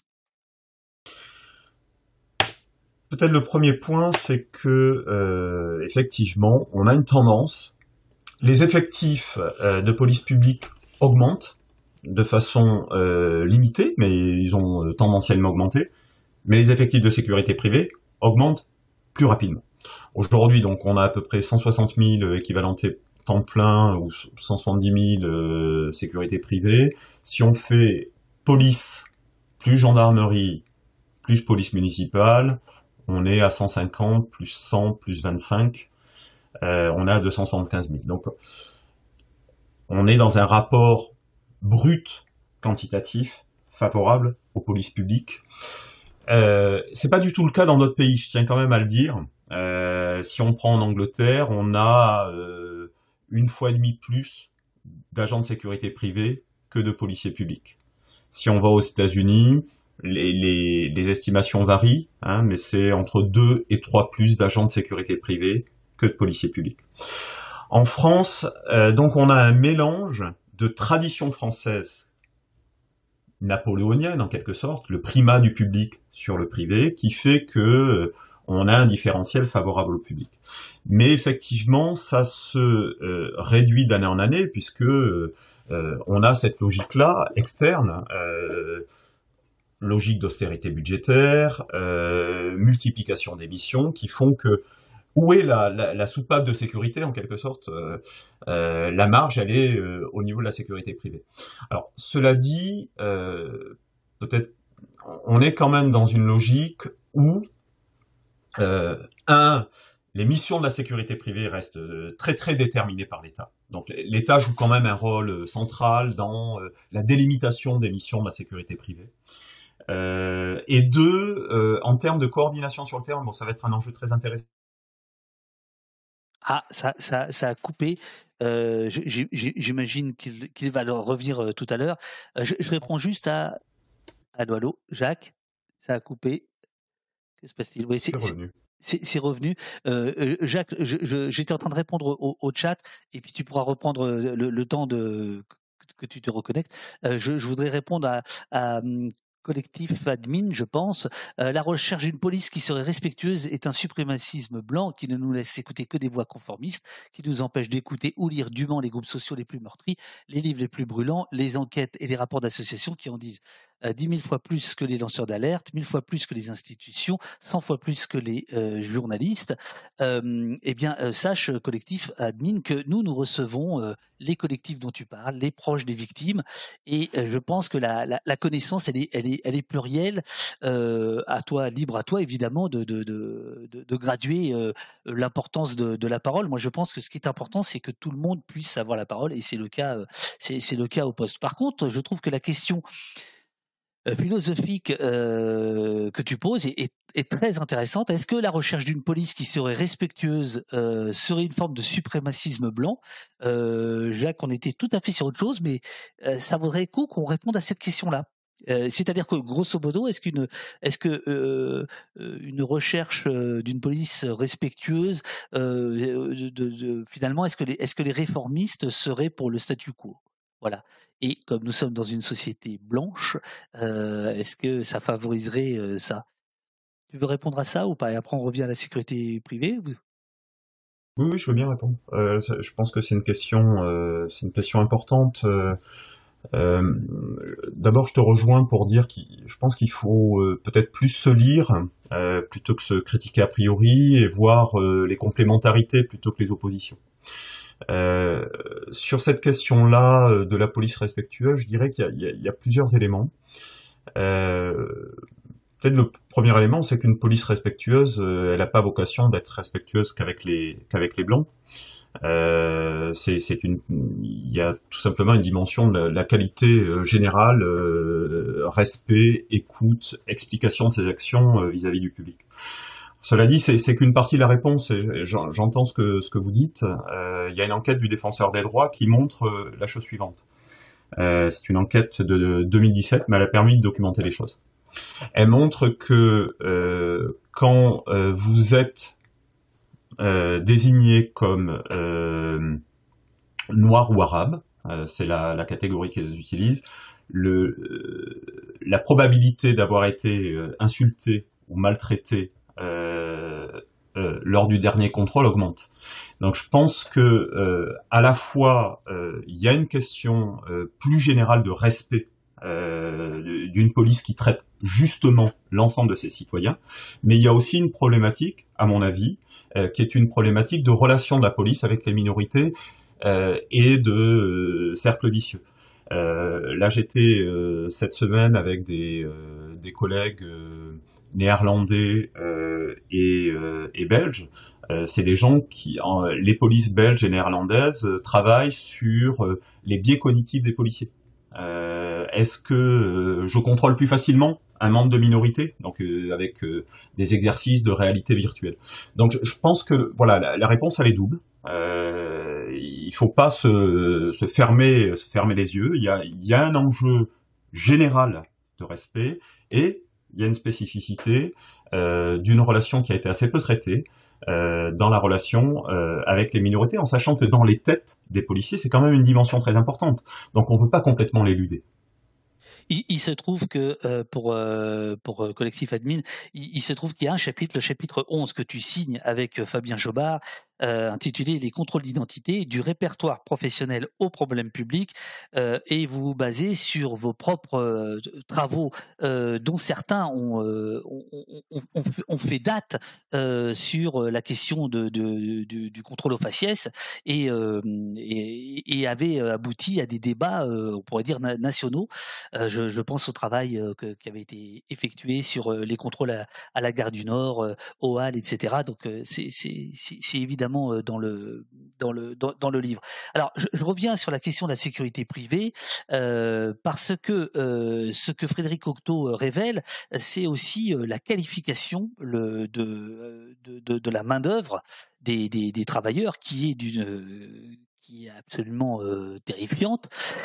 Euh, au sein du secteur global de la sécurité privée, on observe que 87% des postes sont occupés par des agents peu qualifiés à la différence de 4% des convoyeurs de fonds, gardes du corps, enquête privée et assimilés. Les agents de sécurité privée sont en général plus jeunes que dans les autres activités de soutien. Le genre masculin, on parlera tout à l'heure de la question du genre, super chapitre, euh, le genre et la police. Euh, euh, je reprends la lecture. Le genre masculin y domine 84% et l'encadrement la part des cadres parmi les salariés est particulièrement faible, 2%. Si les agents sont généralement employés à plein temps, leur rotation est néanmoins plus rapide, 29%, que dans les autres activités de soutien. Non seulement les tâches euh, n'y sont pas très attractives, mais surtout, elles ne sont pas valorisées par des réels espoirs de promotion interne vers des postes d'encadrement. Quand on lit ça, on comprend que le, le, le, vigile euh, qui, te, fouille ton sac à l'entrée du, supermarché, euh, il est dans une position qui est, pas géniale, quoi. Euh, exactement, oui, oui, c'est souvent en plus, euh, c'est des boulots exposés, c'est des boulots euh, peu payés, peu valorisés, avec des liens avec la police assez distanciés. Donc on, est devant ce, ce qu'un collègue, un collègue avait parlé de néo-prolétariat de la sécurité. Hein, c'est voilà, euh, la sécurité privée en plus euh, est un domaine dans lequel les, marges euh, sont extrêmement faibles. donc avec une course au moins 10 ans pour avoir le, le, marché, il faut que on soit les moins chers sur le marché. et donc avec ce que ça entraîne en termes de, de conditions de travail des agents. et ça, c'est un enjeu absolument considérable parce que dans les conditions de travail, on a bien évidemment euh, la qualité du service, euh, la qualité de travail des agents euh, qui lui est liée. Donc, en effet, c'est un voilà vieille conclusion des travaux sur la sécurité privée, mais qui reste aujourd'hui, en dépit de quelques avancées, très très très très, actuelle on est, on est d'accord, si, si j'en crois euh, Frédéric Octo, euh, pour des chiffres de 2017 dont on peut imaginer qu'ils ont augmenté, qu'en fait il y a autant euh, de travailleurs dans la sécurité privée que de, que de, que de gendarmes et, et, de, et, de, flics, puisque le bilan de 2017 faisait état de 230 000 personnels dédiés dont, par ordre décroissant, 130 000 salariés de gardiennage, 22 000 salariés de la sécurité incendie, 11 000 agents de la, la sûreté aéroportuaire. C'est énorme Oui, C'est énorme. un peu euh, diminué, j'ai parlé de 170 000, c'est effectivement plus là. Oui, on est, euh, on est sur un, un ratio qui reste favorable à la sécurité euh, publique, aux agents publics, mais, mais en effet, qui, qui se progressivement chaque année euh, diminue, donc euh, on peut imaginer que dans une vingtaine d'années, on soit sur un nombre équivalent. Euh, mais je, je, je, vois un point sur le, le chat. J'arrive pas à voir toutes les questions, mais il y a, y, a, y a, plein de bonnes questions euh, et de remarques euh, qui sont posées. Mais pense que c'est très juste ce qui est dit sur les agents de sécurité qui vivent au même endroit que les gens qui le contrôlent. Euh, voilà, il y a, y a, beaucoup moins d'extériorité entre les agents de sécurité privés que et les publics qui le contrôlent, avec tout ce que ça a potentiellement de positif dans la relation. Je pense qu'on a beaucoup insisté sur la nécessité d'une distance historique entre les policiers, les gendarmes et les populations qu'ils policent. Au contraire, euh, là, on a euh, une forme de proximité euh, qui, est une ressource, qui rend aussi leur travail très difficile, hein, parce que ça les, ça les met en tension, mais qui, dans la qualité de la relation, qui est pour moi un élément absolument central euh, d'un travail de sécurité euh, apaisé, est une ressource considérable. Alors ça, on y viendra tout à l'heure avec le, le, le chapitre sur la, la police de, de, de proximité. Je, je, je, vais vite parce que ce chapitre sur la sécurité privée est très dense. Je vous invite à, à le lire. Euh, mais 2017, c'est pas pour rien que je, je parlais de, de, cette date parce que c'est l'année euh, où euh, les armes à feu offensives de catégorie B, c'est-à-dire revolvers chambrés de calibre 38 ou armes de poing pour calibre de 9 mm, euh, sont autorisées euh, au, le dans le dans le pour pour les agents de sécurité euh, privée. Hein. C'est 2017, c'est l'armement, et euh, on, verra que ça, va être la même chose pour la, police euh, mu municipale. Et euh, ce que Frédéric Octo nous, apprend, c'est que au fond, euh, la situation dans laquelle on met massivement, donc on a vu euh, ces hommes, ces jeunes hommes, euh, ce sont des situations qui sont extrêmement difficiles. Euh, ah bah ça coupe encore, euh, et qui sont parfois qualifiées de simples chair à canon. Et en leur octroyant le port d'armes pour une riposte active et offensive à l'encontre des personnes menaçantes au cours de leur ronde et patrouille, l'État a changé le statut sociologique de ces agents. Ils devenaient des cibles désignées d'une insécurité urbaine très particulière, plutôt que des agents associés à une image ambivalente de régulateurs de troubles sur les espaces de contrôle privatifs et publics. C'est exactement ce que, ce que tu viens de, ce que tu viens de dire là. C'est-à-dire que euh, le, fait de connaître les gens peut avoir un effet euh, favorable, euh, mais de les armer, ça devient, euh, ça fait d'eux finalement des, alors selon la position que, qu'on, aborde, soit ça devient une provocation et donc ils deviennent des cibles, soit bah, ils sont armés et donc ça pose problème. Ouais, tout à fait. Alors ça illustre aussi une deuxième dimension parce que euh, Frédéric euh, Octo a écrit ce, euh, ce chapitre euh, euh, bon, il y a, y, a, y a quelques mois. En fait, on se rend compte que ça a été assez peu appliqué. Pourquoi? Parce que les entreprises ont intégré cette dimension-là. Armer les agents, c'est potentiellement les mettre en danger. Et donc de ce point de vue-là, si on est un, un analyste critique, on, soulignera à juste titre qu'on tend à aligner le régime des, agents de sécurité privée sur la force publique, sur les policiers publics.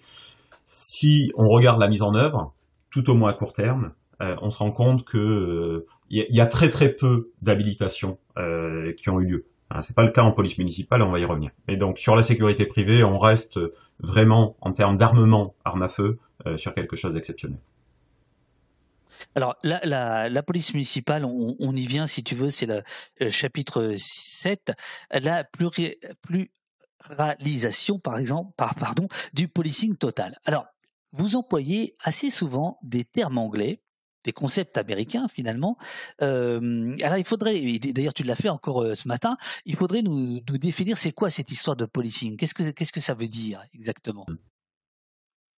Euh, c'est effectivement toute la difficulté de notre de nos sujets. En plus de ça, bon, euh, la France, c'est peu de choses dans les recherches sur la, police.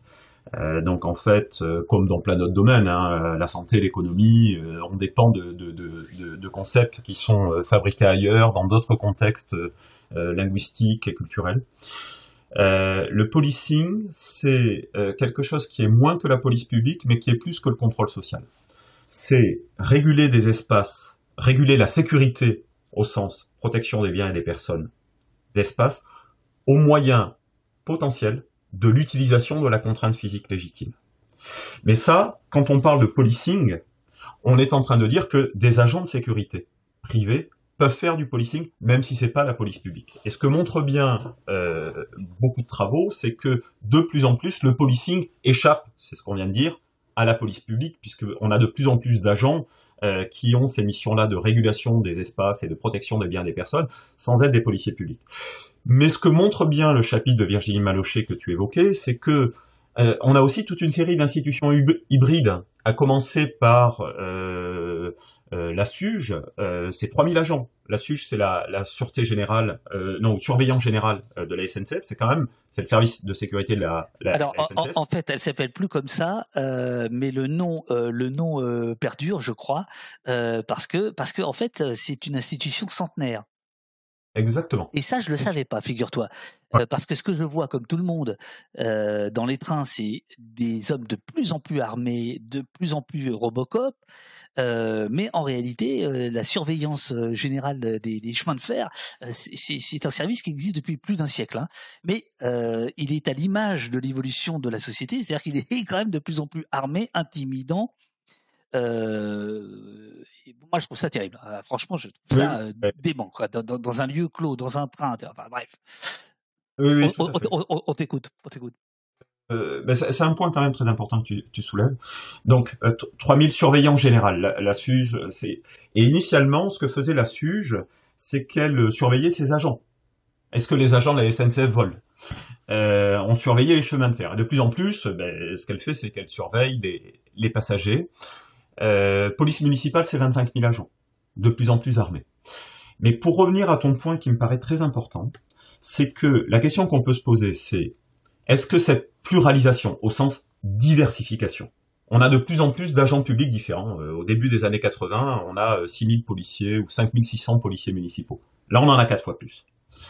Est-ce que ça change la façon de faire de la police? Est-ce qu'on fait une police plus soft, plus douce, plus à l'écoute Ah mince, mince, je ne sais pas pourquoi ça coupe, mais euh, généralement il, il, il, re- il revient vite. Généralement il revient vite. J'espère que le, ouais, voilà, il, le- est de retour. On, on t'écoute, Jacques, on t'écoute. Ah, ça a recoupé, ça a recoupé. Il va revenir. Euh, les amis, j'espère que le- l'entretien vous euh, vous plaît. J'ai l'impression, j'ai l'impression, vu, vu, vu vos réactions dans le dans le dans le chat, n'hésitez pas, euh, puisque ah là il a il a carrément coupé. Je pense qu'il va revenir.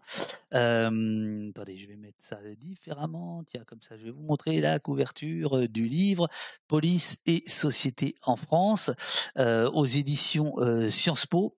C'est vraiment à la fois un état des lieux de, de, de la police et on pourrait dire un état des lieux aussi de, de, de la recherche, puisque là il y a à peu près euh, il y a à peu près euh, il y a à peu près tous les chercheurs, euh, alors pas les chercheurs indépendants, euh, donc euh, par exemple euh, il n'y a pas, euh, il n'y a pas Paul Rocher, il n'y a pas. Oh merde Ah ça y est, ça y est, c'est l'âge. Mon copain Ah merde Oh, po, po. Qui a été tabassé par les flics à Montpellier. Ah là là là là là. Oh, je connais que lui. Euh, Mathieu Rigous, voilà. pardon, pardon, pardon. Ça y est, ça commence. Ah, c'est terrible. Bon voilà, euh, ce n'est pas cette pensée-là euh, qui est euh, qui est à qui est, merci Kamel qui est exprimée là, mais il y a plein de nouveaux noms, il y a plein de chercheurs et notamment de chercheuses. On parlera de ça tout à l'heure. J'espère que Jacques va pouvoir revenir parce qu'il y a un chapitre sur sur la police et le genre, donc la relation police-femme, la, la relation police homosexuelle, euh, dont on dont on parlera euh, tout à l'heure. Euh, voilà, Jacques est à nouveau ici. Je vais le faire rentrer dans. Voilà, voilà. Hop. Allô, Jacques. Ah, Jacques, Jacques, Jacques. Que se passe-t-il? Jacques, je te voyais. Mince. Donc euh, oui, euh, vous me dites euh, super entre- entretien, oui, très instructif comme toujours, captivant, bah super, merci, merci beaucoup. Euh, alors, Jacques est reparti. Ah, le revoilà, le revoici, le revoilà. Jacques, moi je te vois. Voilà, on te voit. En effet. Désolé. J'ai essayé de faire une manipulation pour avoir une meilleure connexion, mais je pense que c'était une très mauvaise idée. Je te confirme. non, non, mais en plus, ça c'est parfait. Le son, l'image, c'est parfait. Ah oui, au moment où je dis c'est parfait, ça s'arrête. Ça, c'est quand même très étrange. Donc il y a un petit problème de connexion tout d'un coup. Allô, allô, allô, allô, allô, allô. Moi, je t'entends. Voilà, c'est bon. Vas-y. Euh, oui, donc ça, ça, pose. Enfin, je je sais pas où on s'est arrêté, mais là où je m'étais arrêté, c'était est-ce que ces nouvelles forces proposent une autre façon de faire la police, une façon plus euh, voilà, une meilleure qualité relationnelle, euh, utilisation moindre de la force, euh, meilleure écoute. Euh, et en fait, euh, on se rend compte que le modèle policier qui est un modèle où euh, euh, l'intervention joue un rôle central, où la démonstration de la force, la virilité, on va en parler tout à l'heure, euh, sont euh, cruciaux, euh, se déploie au-delà de la police. Euh, je souligne quand même un point, hein, c'est que je parle beaucoup de la police, mais dans, dans l'ouvrage on parle aussi de la gendarmerie pour beaucoup de raisons, le, le, le, le, modèle gendarmique correspond pas quand même euh, parfaitement euh, au modèle police nationale. Il y a déjà de la diversité au sein de la police nationale, mais la, la nature, la relation au territoire, euh, les éléments de déontologie, les contrôles, sont pas nécessairement faits de la même façon en gendarmerie. La, la, la, connexion avec la population, pour le dire un peu rapidement, est quand même de, de, de meilleure qualité. Mais le modèle policier se transmet, se diffuse au-delà de la police nationale. Et ça, pour moi, c'est quand même un enjeu si on veut avoir un, service public euh, de sécurité de qualité.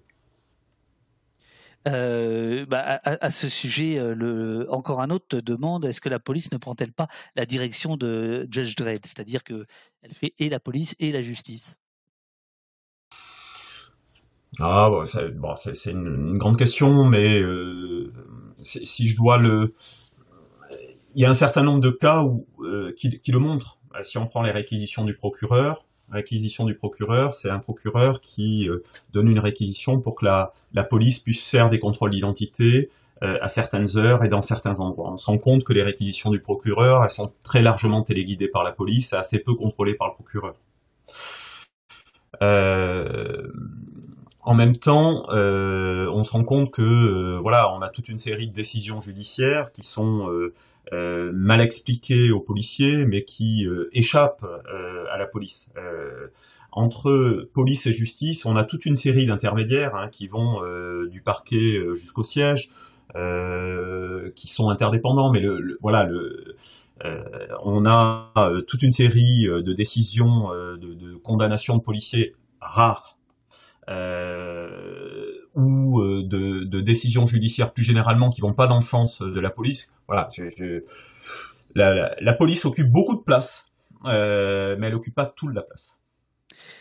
Tu disais euh, tout à l'heure, euh, les policiers euh, municipaux ou les agents de sécurité euh, pourraient être une forme de, de, police de proximité. On va on va revenir sur cette sur cette question-là parce qu'elle elle, ne va pas de soi. Mais l'autrice du, du, du, chapitre, Virginie Malocher, écrit elle quand même ses doutes. On peut considérer que les polices municipales ont bien des atouts pour jouer le rôle d'une entre guillemets, vraie police de proximité, fermez des guillemets. C'est du moins l'argument structurant du discours de légitimation que porte une majorité d'élus locaux et d'agents. Ce modèle, dont tous se revendiquent, est toutefois devenu si consensuel qu'il ne dit plus grand-chose de la nature des actions engagées. Derrière des éléments de langage commun, l'examen des situations locales révèle des réalités contrastées. Tu vois, j'ai même du mal à le dire, moi. Contrastées. Voilà. Oui, euh, c'est d'ailleurs l'une des difficultés. Je regarde le, le, la discussion, là, le fil de discussion en même temps qu'on parle. Quand, quand, on aborde les sujets qu'on est en train d'aborder, c'est que on a toujours un contre-exemple en fait, euh, parce qu'il y a une très forte diversité des situations locales. Donc moi, quand je vous dis effectivement, euh, euh les gendarmes ont une utilisation du vouvoiement plus fréquente, ont un réflexe de contrôle plus rare ont une capacité de discussion euh, plus prégnante, euh, on peut tout à fait avoir un contre-exemple parce qu'on a eu une expérience désagréable. Et c'est la même chose pour les polices municipales. Pourquoi? Euh, Parce que vous avez aujourd'hui une très forte diversité des polices municipales. Mais ce que montrent quand même les tendances, c'est la chose suivante, c'est que les polices municipales dites interventionnistes, celles qui font des contrôles, celles qui font des interpellations, celles qui font des mises à disposition, et c'est documenté euh, pas uniquement par des sociologues, mais simplement par la Cour des comptes, a gagné de l'importance. Vous avez plus de police municipale interventionniste aujourd'hui qu'il y a dix ans. Si on regarde les armes à feu, 2014, vous avez 37% euh, des policiers municipaux qui sont dotés d'armes. Euh, aujourd'hui, c'est aux alentours de, 60%. Donc voilà, on, a quand même des tendances, même si on peut avoir des, des, exceptions en fonction des localités. Je rappelle que la, police municipale de Paris, hein, qui est la police municipale qui va devenir la, la plus importante de France, est une police non armée au sens non armée d'armes à feu. Mais on a cette lame de fond. Et euh, cette lame de fond, elle pose une question. C'est-à-dire que euh, le, modèle niçois, euh, quelqu'un a rappelé ça tout à l'heure, de je, ne sais plus si c'était Jacques Médecin ou enfin bref, le, modèle niçois finalement il a gagné, c'est-à-dire la police municipale qui se comporte un peu comme le shérif de la ville, c'est-à-dire une police municipale quand même qui, qui, peut agir dans la brutalité, dans la férocité, dans le tutoiement, etc. c'est ce modèle-là qui est quand même en train de gagner. Oui, euh, à condition de, considérer que euh, ça reste quand même une exception, Nice. C'est-à-dire qu'à Nice, vous avez plus de policiers municipaux euh, dans la rue que, d'habitants.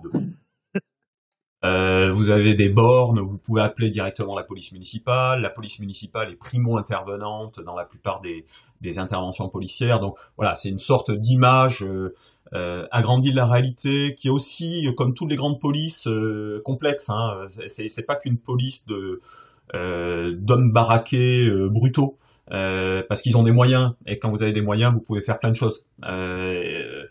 mais oui, c'est quand même cette tendance-là. Cette tendance-là, c'est une police armée, interventionniste. et ça, ça pose une question que, que, je trouve intéressante et importante c'est que c'est une police aussi qui se professionnalise, qui apprend des savoir-faire dans la gestion de l'espace public.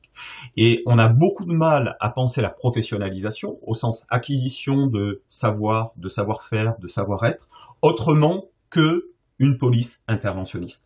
Or, euh, une police de sécurité publique, c'est pas qu'une police interventionniste. Hein. Il y avait un, collègue euh, américain, euh, David Bailey, qui, qui, disait bon voilà, on pense trop la police comme des pompiers, c'est-à-dire des gens qui interviennent et qui repartent.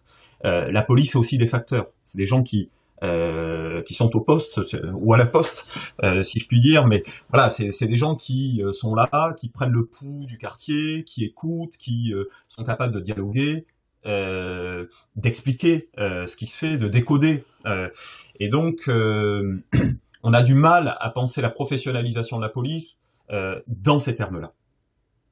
Il y a une question il y a une question du, du, chat qui, qui demande est-ce que est-ce que la, la l'armement des policiers euh, municipaux, euh, la brutalisation de certains policiers, euh, est-ce que ça c'est lié au marquage à droite ou très à droite ou à l'extrême droite des, des, des, mairies? Est-ce que la carte des policiers interventionnistes, voilà, j'ai retrouvé, recoupe celle des mairies de droite très à droite?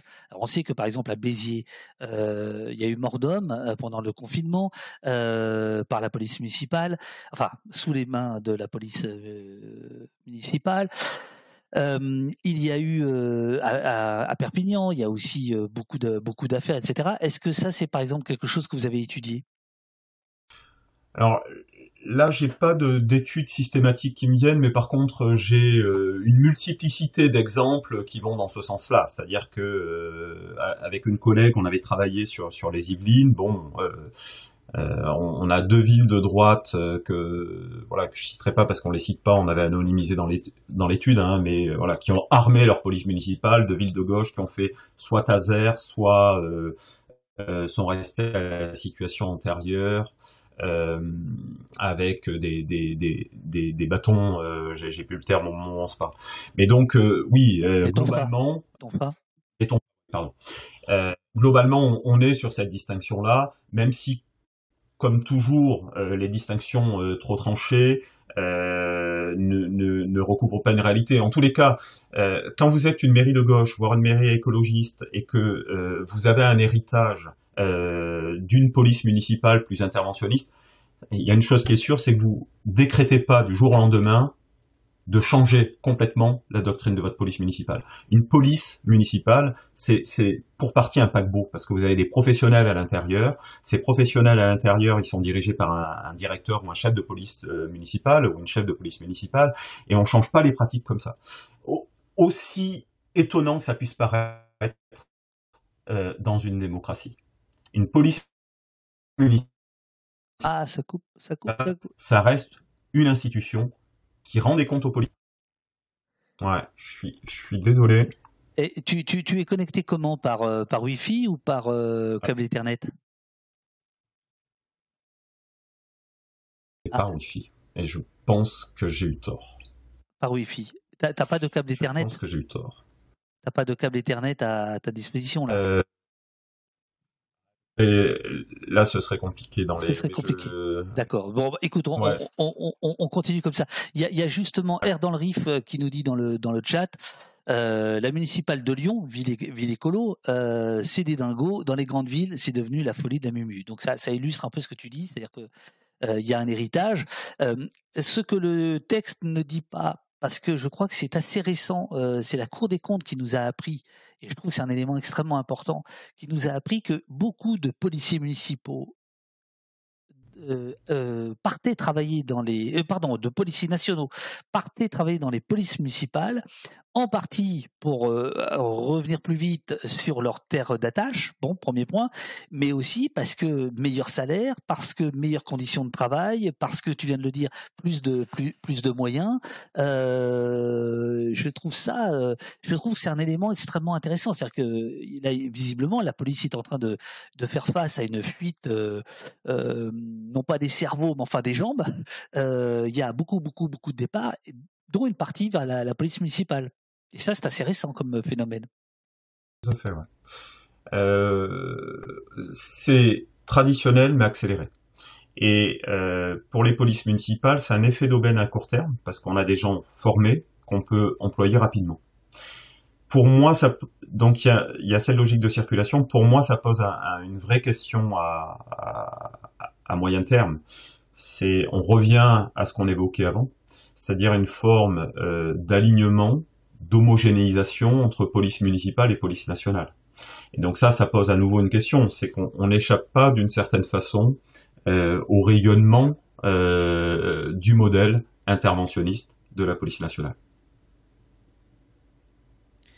Ça nous amène au chapitre 12, dont tu es l'un des, des, co-auteurs avec euh, Mathieu Zagotsky, euh, Police et population, la difficile quête de proximité. Alors c'est un, un, chapitre, comme les autres, hein, qui, est, qui, qui, qui, est, assez... Euh, qui est assez euh, qui est assez court hein. à chaque fois c'est une dizaine de pages une quinzaine de pages c'est comme des c'est comme des sondes des coups de sonde sur sur des thématiques euh, et là c'est la thématique de la de la police de de, de, proximité euh, qui va avoir une histoire agitée de des années 70 euh, à, euh, on va dire aujourd'hui. Alors d'abord, euh, d'abord il y a, deux transformations majeures, écrivez-vous.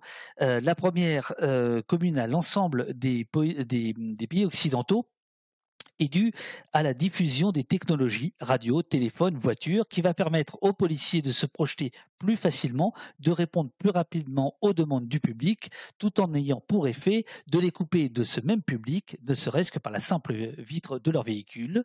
Ça, c'est le, le premier point. Euh, j'avais jamais pensé à ça, mais en fait, la technologie, le moyen de transport euh, modifie finalement euh, la, qualité de relationnel entre les flics et la population. Ça, c'est le premier point. Et ça, on peut dire, c'est très, très, très ancien, en fait. Ouais. Oui, oui, il y a un effet combiné qui est euh, commun à l'ensemble des, polices occidentales, hein, un effet combiné de trois choses. Le téléphone, la radio, la voiture. La police se projette plus facilement, mais elle se coupe du public. Pas très facile de communiquer avec un policier, surtout quand ils sont quatre dans, dans la voiture comme en France, euh, et qui se parlent entre eux euh, quand on est séparé par une vitre. Et donc ça, ça c'est un élément euh, très puissant de la professionnalisation des, des polices, qui a eu des effets négatifs du point de vue de la mise à distance du public. Et donc quand les polices occidentale commence à en prendre la mesure au début des années 60. Elle commence, vous avez une série de réformateurs qui va commencer à réfléchir à mince, comment est-ce qu'on réagit à ça? Comment est-ce qu'on reconnecte les polices au territoire? Alors on va, on va venir aux années 70, mais d'abord il y a un deuxième élément majeur, et là pour le coup spécifiquement euh, français, c'est 1941, euh, second bouleversement au sein de la police, puisque le gouvernement de Vichy, il faut toujours le rappeler, étatise euh, les polices municipales, c'est-à-dire nationalise la police. C'est-à-dire que euh, en 1941, euh, Pétain décide que la police sera nationale, qu'elle sera centralisée, et donc évidemment l'idée de police de proximité est très très éloignée, et ça, ça date de ce moment-là. Voilà. En, France, les, les effets de ce changement général à toutes les forces de police sont amplifiés par la centralisation autoritaire euh, qui est opérée par Vichy, qui va répondre à des, des demandes corporatives des préfets, des, euh, euh, commissaires qui disent bon, on en, a marre d'être sous la dépendance des maires. les maires sont corrompus, c'est bricoleurs. Et en fait, à partir de ce moment-là, vous avez des commissaires qui ne finissent que par rendre des comptes au préfet. Or, le préfet, qu'est-ce qui est important pour lui? C'est l'ordre public. Est-ce que j'ai des manifestations euh, euh, pénibles euh, dans mon département? Sauf pour quelques élus qui sont des élus cumulants. On dit cumulants, c'est quand vous êtes maire et député, qui sont eux puissants. Mais globalement, la police se verticalise dans les années 50, 60 et 70, ce qui contribue encore un peu plus à la couper des territoires.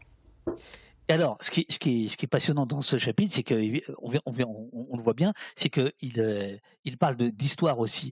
Et donc, euh, vous rappelez euh, dans, dans ce chapitre que euh, dans les années 50-60, ce qu'on appelle la délinquance, c'est absolument pas un sujet euh, politique euh, ni médiatique. Ça, ça n'est pas abordé. Et ça va arriver en fait après 68, dans les années 70, et euh, c'est là où il va y avoir euh, un, un, débat euh, dans la société sur le rôle, la nature de la police et sur comment la police doit, doit, doit agir. Et c'est là que va germer un peu cette idée de, de, de police de, de, de, proximité, si je vous ai bien lu. Tu, tu, tu nous as bien lu. donc on a... Alors je reste. Des, des, des îlotiers qui sont créés, donc des, des policiers avec aucune mission répressive, euh, avec des territoires à couvrir, euh, réduits, euh, donc fondés sur l'interconnaissance. à partir du milieu des années 70, il y a un rapport qui va s'appeler le rapport Perfit. C'est le moment où, voilà, justement, on a une commission multidisciplinaire avec des magistrats, des, des, universitaires, des policiers, des journalistes, qui se saisit de la question nouvelle de la violence, de l'insécurité dans la société française, et qui pose cette question-là du désajustement entre la police et les territoires. Euh, et donc, dans ce contexte-là, se pose à nouveau frais la question de la, police dans la société. Jusque-là, c'est des questions qui sont vraiment euh, complètement périphériques. Hein. Euh, ça paraît, ça, paraît fou quand on pense à aujourd'hui, quoi. Ouais. et de ce point de vue-là, à certains égards, hein, la, discussion, voilà, le, cadrage de la discussion actuelle se pose à la fin des années 70. Euh, je souligne tout de suite que euh, les îlotiers, c'est une idée, donc la France s'inscrit euh, timidement dans ce que font les autres pays occidentaux à la même époque, timidement et tardivement. Mais les îlotiers, ce sera toujours des agents minoritaires. En gros, c'est, je vais, je vais simplifier, mais pour faire image, les sportifs de haut niveau euh, comme on n'est pas sûr de les avoir euh, pour faire des services d'ordre et euh, pour faire nombre dans les services de sécurité publique, on les met dans les services des îlotiers. Donc c'était en, quelque sorte des services très secondaires au sein des commissariats. Des placards. Voilà, voilà, placards ou position d'attente purgatoire. Alors, il y a une, une, question sur, sur, le, sur le rôle de la police de proximité, parce que lui aussi, il est, il est ambigu. Par exemple, vous parlez des gendarmes. page 267, pour surveiller de larges parties du territoire, parce que c'est ça la, caractéristique, c'est que les gendarmes ont un territoire très vaste et peu dense, là où les, où, les policiers ont, ont, un, ont un territoire plus réduit, mais très dense. Pour surveiller de larges parties du territoire, ces agents entretiennent des réseaux d'informateurs en échange de toute une série de services informels. Alors ça, je, qu'est-ce que vous voulez dire par service informel? Les, gendarmes donnent un petit coup de main pour avoir une petite info, euh, puisque euh, tu, le sais bien, ce, qui va, on va y venir après petit à petit sur comment euh, ça a été installé la police de proximité, notamment sous, la gauche, il y a quand même ce, cette, partie de la mission qui est celle de l'information, euh, euh, du renseignement, euh, qui peut s'apparenter au mouchardage. Oui, bah c'est toute l'ambiguïté de cette situation, mais pour la décrire très simplement, c'est le gendarme qui va prendre le temps de perdre le temps, euh, d'aller prendre un café et se dire tiens, en, en, prenant le café, je vais en profiter pour savoir si euh, euh, mon interlocuteur, qui est peut-être le, propriétaire du café ou qui est peut-être une famille qui a fait appel à moi, peut me donner quelques informations. C'est du voilà du renseignement général, du renseignement de proximité et une bonne partie du, du contrôle opéré par la gendarmerie dans les territoires et ce contrôle doux qui repose sur la captation du renseignement par euh, l'établissement de relations euh, positives euh, avec le public. et pour partie, la police de proximité, dans sa version obscure, elle, elle, repose sur ce registre-là. J'en profite pour dire une chose parce que je vois des, des, des remarques sur les koban japonais. En, en effet, hein, dans, dans, les années, c'est ça qui est très intéressant, c'est que dans les années 70-80, euh, les Occidentaux avaient imposé un modèle de police au sortir de la guerre aux, Japonais, et dans les années 70-80, ben en fait, ils reviennent vers euh, le modèle japonais du Koban, c'est-à-dire ces petits postes de police situés dans les quartiers, où justement le policier est plus un facteur qu'un pompier, et qui ils vont essayer de s'inspirer de ce modèle-là pour avoir des relations plus apaisées euh, entre euh, la policier, les policiers euh, et le public dans les quartiers. Donc c'est en quelque sorte un, un renversement de l'inspiration qui va, qui va s'opérer. Est-ce que les, les, les, agents de circulation qui ont complètement disparu, euh, tu les classerais euh, dans, des, dans une forme de police de proximité? Je, je, dirais non parce que c'était des, des, missions quand même qui restaient sur un registre très, étroit. Un policier de proximité, c'est un policier qui a un mandat général, prévention, répression, dissuasion, sur un territoire où il y a une dimension d'interconnaissance. Euh, bon, ce que je, ça a été assez peu étudié, mais ce que je comprends des des agents de circulation, c'était pas ça. Euh, alors, il y a, euh, y a donc dans les dans les années 90, bon, il y a tout, tout un tas de débats que je laisse découvrir aux, aux lecteurs de, de, de, votre ouvrage. Euh, on arrive aux années 90 et là, il y a euh, la réforme de police de proximité et j'avoue, j'avoue que c'est le seul moment où j'ai hurlé de rire parce que je ne savais pas que sa doctrine élaborée en 1999, donc tardivement, la réforme de la police de proximité, selon une formulation en clin d'œil à une arme policière bien connue, le 357 Magnum. Alors là, j'ai rigolé. Je me suis dit, est-ce que c'est les chercheurs euh, qui, euh, qui, qui, ont, qui, qui, donnent ce, ce nom-là à cette réforme? Je vais raconter de, de quoi porte cette réforme. Ou est-ce que c'était dit comme ça à l'époque? C'était dit comme ça à l'époque. C'est pas notre sens de l'humour euh, absolument déplorable qui en est à l'origine, mais c'était un clin d'œil euh, des, des, réformateurs. Euh, c'était trois objectifs 5 modes d'action, euh, 7... Euh, modes de travail. Je, je, je, je, vais les lire. Le 357 Magnum repose sur trois, donc le 3 de 357, on s'est compris. Trois objectifs. Anticiper et prévenir les difficultés, connaître son territoire, être connu des habitants identifier les problèmes, répondre aux attentes de la population par un dialogue constant et une écoute attentive. 5. Donc le deuxième. 5 modes d'action maillage territorial identifié par quartier, contact permanent avec la population, polyvalence de l'action policière incluant prévention, répression, dissuasion, responsabilisation territoriale, service rendu de qualité. Et sept modes de travail, recueil de la demande de sécurité, gestion par objectif, gestion par résolution des problèmes, développement du travail en équipe, communication interne-externe, évaluation des résultats, esprit de service public. Voilà, grosso modo, ce que cette réforme voulait apporter, l'humour policier euh, que euh, Kamel connaît euh, fort bien, puisque c'est le plus vieux assigné à résidence de France, un des plus fidèles d'Au-Poste. On t'embrasse, n'oublie pas d'aller pointer tout à l'heure, on ne voudrait pas qu'au poste te fasse te retarder. Voilà. Ce qui est très intéressant dans cette réforme, dans ce que je viens de lire, c'est qu'on comprend très bien euh, aussi euh, l'arrivée du, du, management, euh, puisque on voit bien qu'il faut à la fois faire, mais surtout savoir faire, hein, rendre des comptes, euh, euh, remplir des tableaux, etc. Donc il y a, y, a, y, a, y a, cet ordre-là. Enfin, grosso modo, cette idée est, est, est, est mise en place, et en fait, elle sera pas vraiment mise en place. C'est ça que vous, que vous pointez, c'est-à-dire qu'en réalité, la police de proximité n'a jamais existé telle qu'on telle qu'on la défend. Elle a été bien détruite, on va en parler, par Sarkozy, mais en fait, elle n'a jamais été vraiment mise en place. Est-ce que tu peux nous raconter Chevènement, Jospin, etc. Oui, euh, alors, premier commentaire, le, le 357 euh, que tu as évoqué est, assez symptomatique, parce que pourquoi est-ce qu'on utilise ce terme-là de 357 c'est pour rendre la réforme, la réforme de la police des gentils, légitime aux yeux des policiers qui utilisent la force. Donc dire, vous voyez, on n'est pas que des gentils, on vous fait un clin d'œil avec le 357. Ce que tu dis de cette réforme, là, quand on énonce les principes, on est dans ce que tous les autres pays occidentaux ont connu, euh, qu'on a appelé euh, police de voisinage, community policing, qui est une police de la relation, de l'écoute, euh, la diversité des missions, euh, le rôle avec le territoire. Et la doctrine est assez bien énoncée en 99.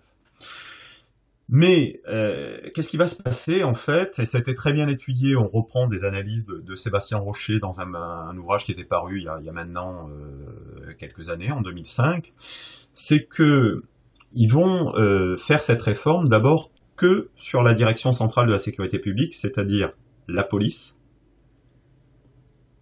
de province. Et sur la police de province, ils vont fonctionner par étapes. Ce qui fait que, comme ils perdent du temps au début, vous êtes toujours là Oui, oui. Ok. Euh, des fois, l'image se fige. Non, non, c'est bon. Aller par expérimentation successive, et ils vont généraliser dans les tout derniers mois. Mais sauf qu'ils vont le faire, et, et, et Sébastien Rocher le montre très bien, ils vont le faire euh, dans une logique de euh, d'accélération, presque de précipitation, et euh, très franco-française, c'est-à-dire très jacobine, on y va, il faut que dans telle ville on ait deux secteurs, et on va prendre des effectifs là, et piloter depuis Paris. Avec, en plus de ça, Paris qui pilote, mais avec très peu de ressources humaines. Donc en fait, ça va être très très mal accepté par les agents, même si la généralisation se fait, mais extrêmement tard c'est-à-dire qu'elle se fait dans les euh, dans les 12 derniers mois euh, du euh, gouvernement Jospin, c'est-à-dire 2001-2002, euh, parce qu'on a perdu du temps au départ, parce qu'on a expérimenté, et donc j'en profite pour dire que toutes les réformes de proximité, peu importe comment on, les appelle, hein, community policing, police de voisinage, c'est pas 5 ans, c'est 10 ans. On tente, on réussit, on rate pour partie, on ajuste, etc. Sauf que euh, arrivent les élections présidentielles de 2002. Et là, je pense que tu allais enchaîner par une question. Mais donc, si je dois résumer, en fait, hein, c'est vraiment euh, la police de proximité, c'est une très bonne idée, enfin de mon point de vue. Hein, c'est une idée très novatrice, très novative, euh, innovante sur les questions de police. Innovatrice. Ouais, ouais. Merci. Ah mais non, mais au bout de deux heures, c'est normal, c'est normal. C'est là où ça, où c'est là, c'est là où ça lâche. c'est normal, c'est normal.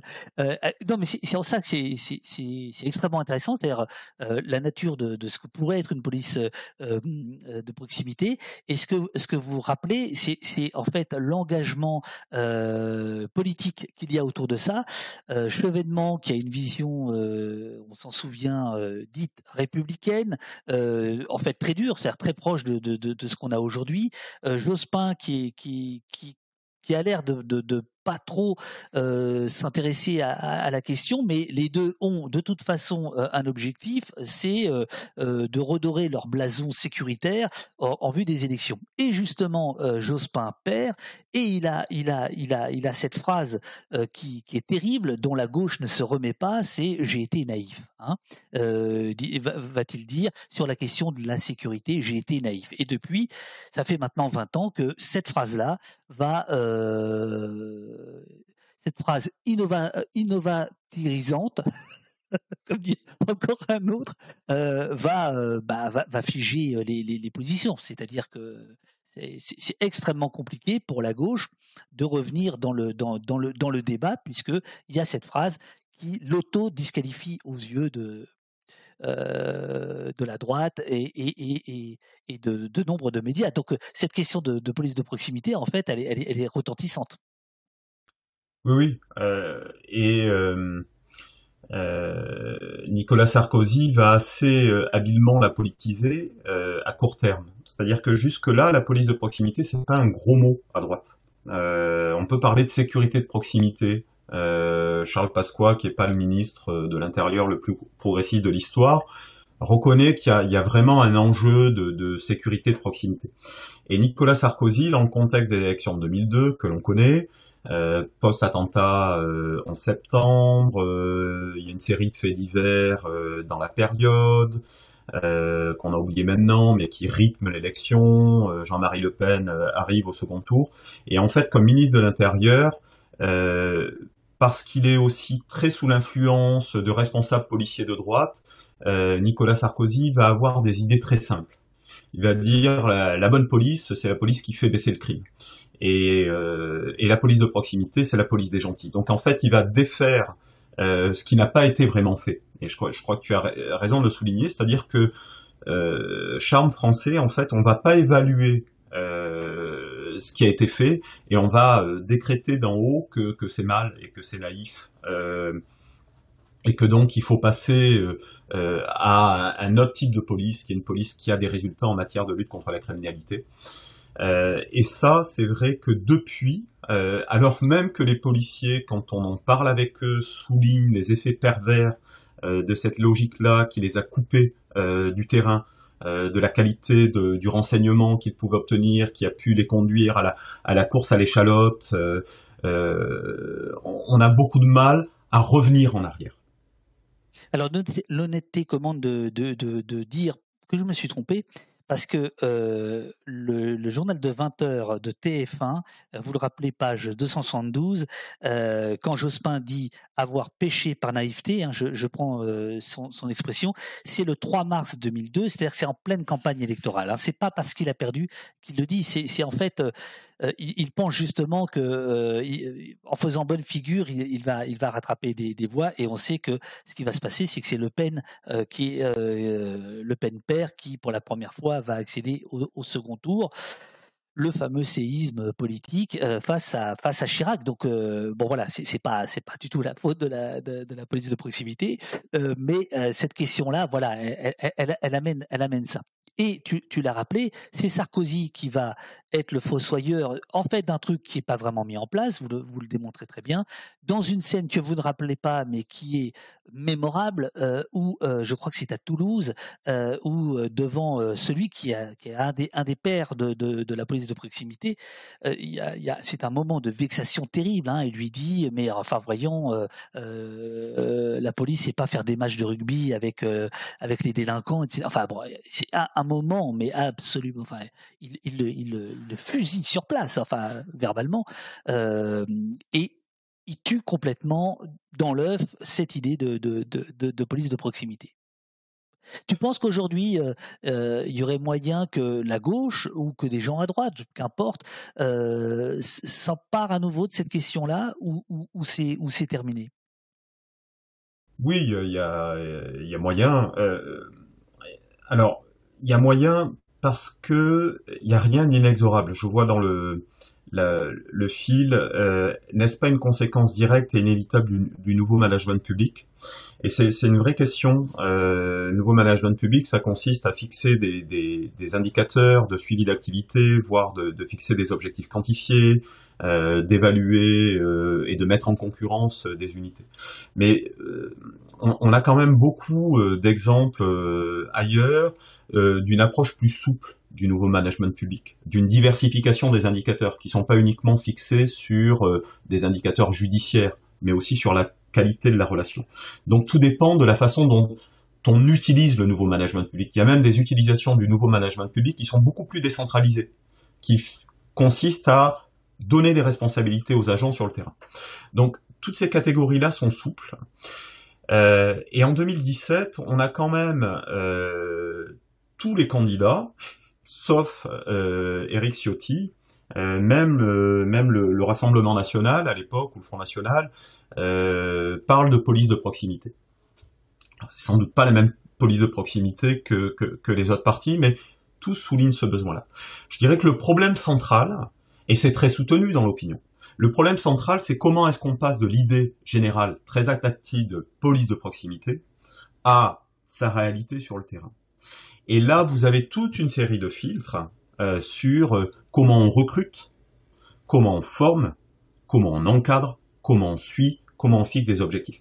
Et force est de constater que euh, le candidat Emmanuel Macron dans Révolution en 2017 a vraiment un discours très très laudateur sur la police de proximité. Il dit c'est la bonne police. C'est la police qui euh, est en lien avec la société. C'est la police qui sait qu'il y a un cercle vertueux, parce que si on est en lien avec la société, on est alimenté en information et on est plus efficace. Donc c'est tout à fait la, logique de la police de proximité. Et en définitive, euh, 2017-2022, euh, il va y avoir une sécurité du quotidien qui va s'inscrire, mais de, façon extrêmement timide. On le documente avec euh, euh, avec Mathieu Zagrodzki dans le chapitre, dans la police de proximité. Donc voilà, c'est pas impossible, mais les expériences récentes nous conduisent quand même à être sceptiques sur la capacité des acteurs politiques à se saisir véritablement de cette réforme euh, pour changer les pratiques policières. Voilà, c'est ça. C'est-à-dire que le, candidat Macron en 2017 euh, évoque une idée euh, qui est celle de la police de sécurité du quotidien, la PSQ, dont vous dites qu'en fait c'est un simple label à coller à des, à des initiatives qui existent déjà, mais il y a, voilà, il y a, y a absolument pas de de, de, de, conduite de moyens alloués à tout ça, quoi. C'est, oui, oui, dans, la sécurité du quotidien, bon, si on veut être euh, juste, hein, il va y avoir quand même la mise en place de dispositifs partenariaux. Euh, bon, je ne vais pas rentrer dans les détails, ça s'appelle les groupes de partenariat opérationnels.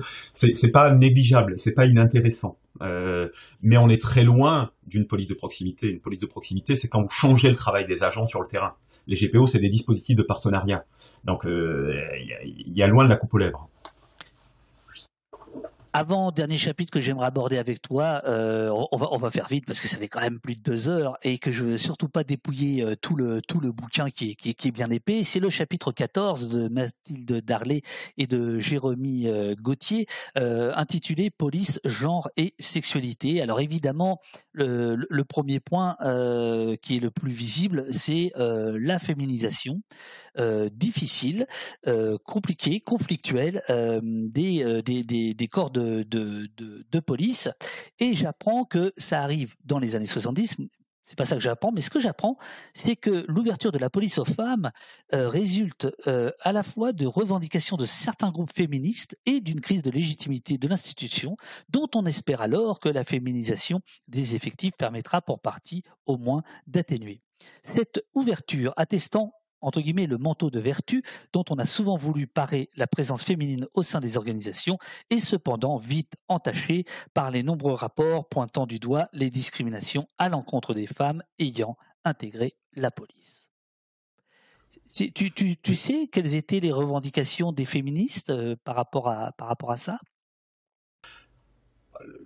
L'idée simple qu'il n'y a pas de métier d'homme, il n'y a pas de métier réservé à des hommes. Hein. la, possibilité d'être recruté comme euh, gardien de la paix, comme commissaire, comme inspecteur à l'époque, euh, c'est une conquête récente euh, des féministes.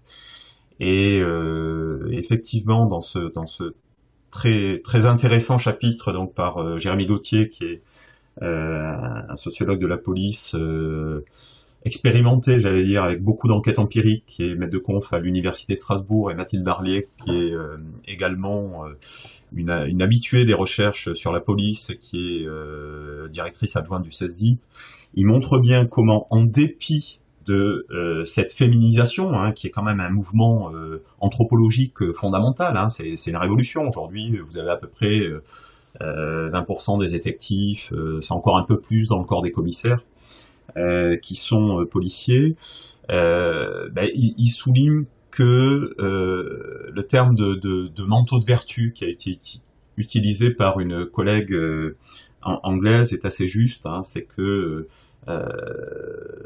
il y a un décalage entre la transformation quantitative et le changement des normes, des pratiques, des habitudes et des cultures professionnelles. Qu'est-ce qu'il montre C'est que les normes genrées, la hiérarchie homme-femme euh, et des valeurs qui lui sont liées, la force des hommes versus euh, la douceur des femmes, contribuent, continuent de structurer l'univers policier, euh, l'univers professionnel des policiers. Donc, c'est plus un métier d'homme au sens où ça l'était, mais les normes viriles notamment dans les unités d'intervention qui sont les plus valorisées, maintien de l'ordre, euh, euh, brigade anticriminalité, euh, sont euh, traversées par ces valeurs et ces normes. Euh, Alors, donc... tu, tu, tu, tu, parlais du travail de Jérémy Gauthier. En effet, euh, c'est le chapitre euh, qui, euh, de mémoire, hein, qui, qui s'inspire le plus de ces carnets de d'enquête. et, et, donc, il y a des, des, des paroles policières qui, qui surgissent et qui démontrent absolument ce que tu es en train de raconter.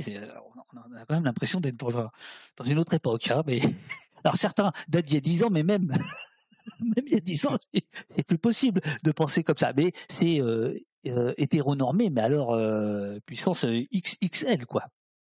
Ouais, c'est vrai que bon, je vous recommande de, lire le chapitre. Hein. Euh, alors c'est des, observations et des analyses qu'ils avaient faites tous les deux, hein, Mathilde Darlé et, Jérémy Gauthier, au début des années 2010. Mais effectivement, en, en bons sociologues de terrain, ils ont le le goût de, de restituer les, les citations euh, et les observations qu'ils ont pu faire, et, et, vous verrez que voilà, il y a, y a, un humour policier euh, très hétéronormé euh, qui est structurant. Alors, ce qui montre aussi quand même, et qui est, qui est aussi très intéressant, c'est que euh, c'est pas homogène pour autant.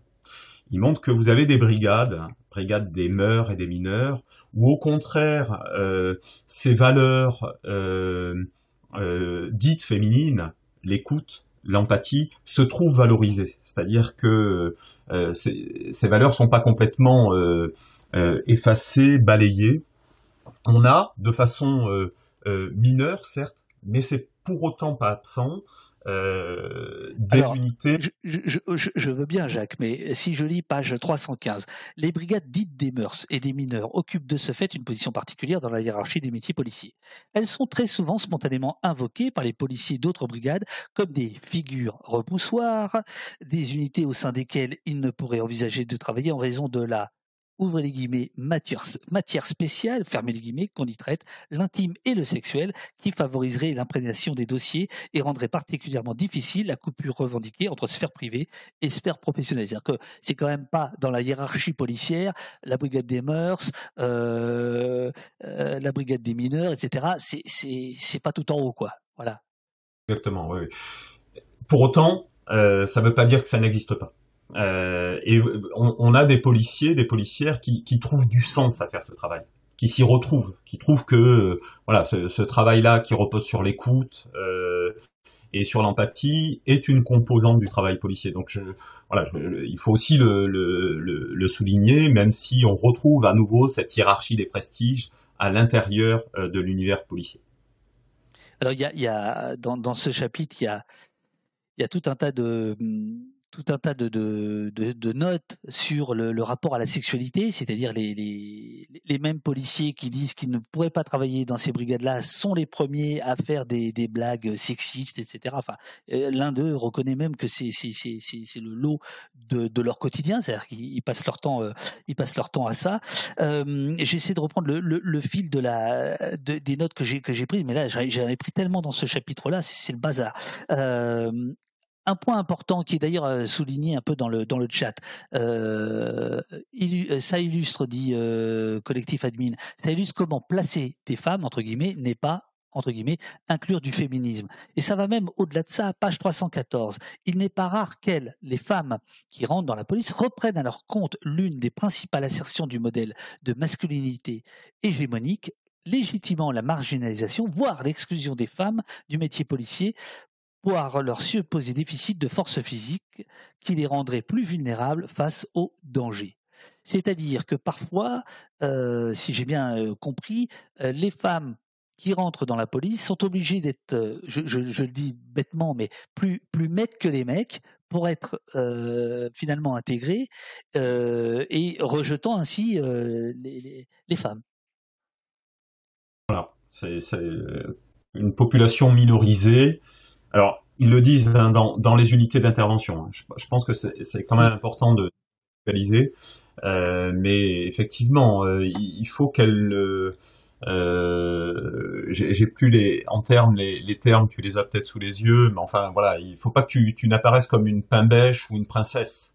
C'est ça. Euh, il faut que tu comme les autres. Euh, donc ça c'est ça c'est attendez les amis, vous vous énervez pas contre Jacques. Ce sont des citations de policiers.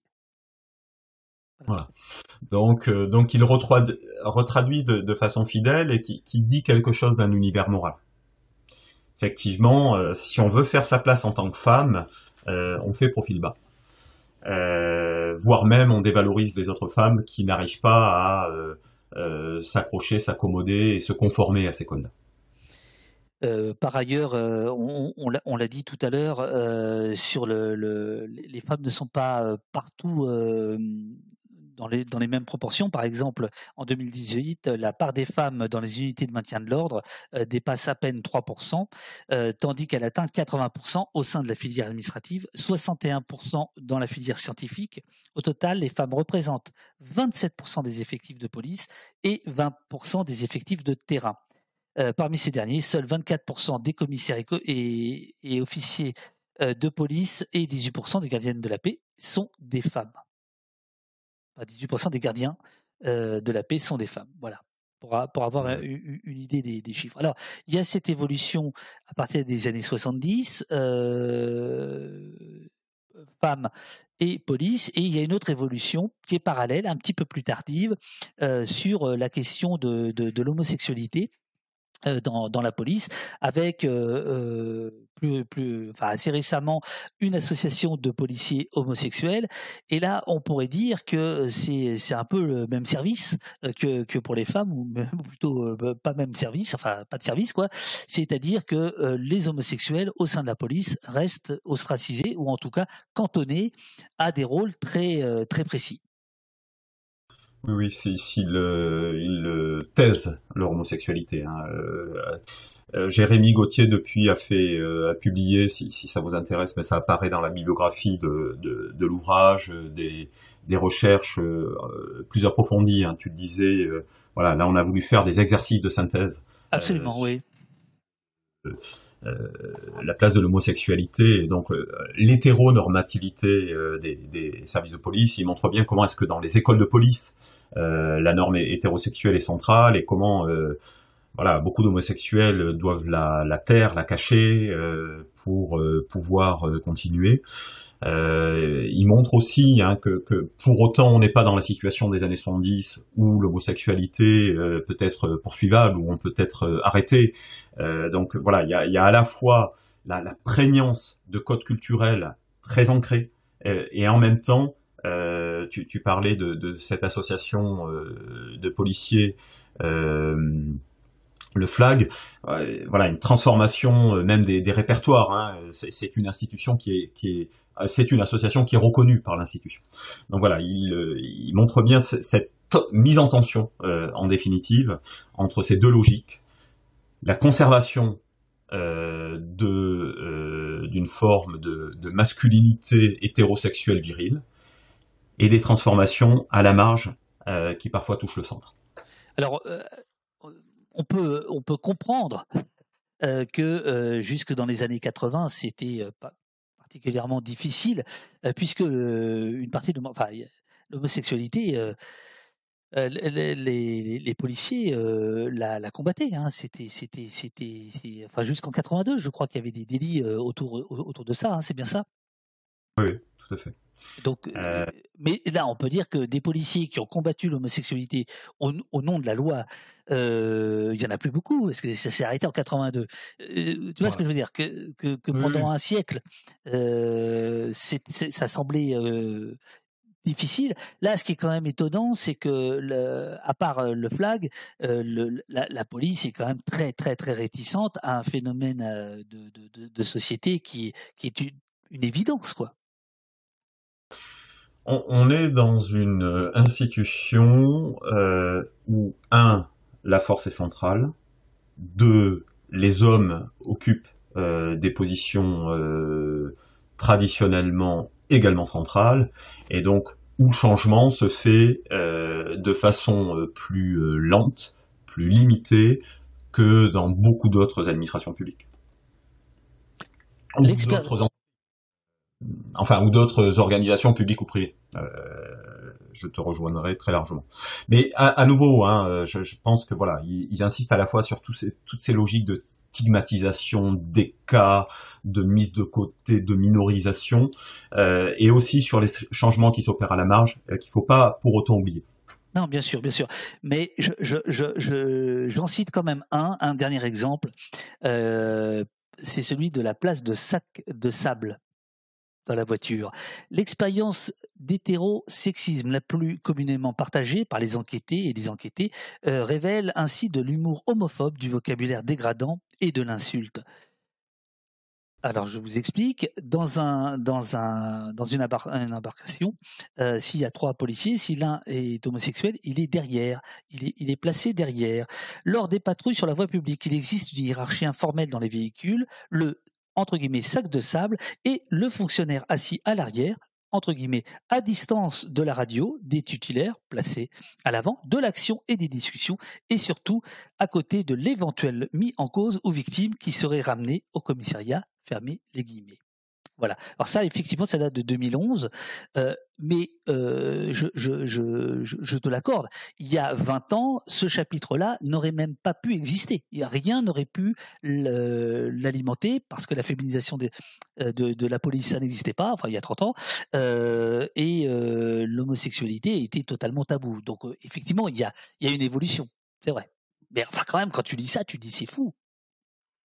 Oui, oui, oui, tout à fait. Euh, c'est fou. Je, je, je, trouve que il y a quand même une utilité sociale de la science aussi au travers de ça. C'est-à-dire que, euh, ce que ce que font euh, Jérémy euh, Gauthier et Mathilde Larley dans, dans, dans ce travail, c'est qu'ils le documentent de façon très précise, euh, systématique, et donc ça va au-delà des dénonciations ponctuelles qui peuvent être logiques, qui, qui peuvent être qui peuvent provenir des victimes. Là, on a un travail qui le documente de façon systématique. Et de ce point de vue-là, voilà, y a, euh, ça a été permis par des observations euh, scrupuleuses euh, des services de police. Et voilà, si ce si cet ouvrage permet de, partager cette connaissance plus largement, voilà, pour dire, voilà, c'est comme ça que ça se passe, ou c'est comme ça que ça se passait il y a dix ans, ça me semble extrêmement utile.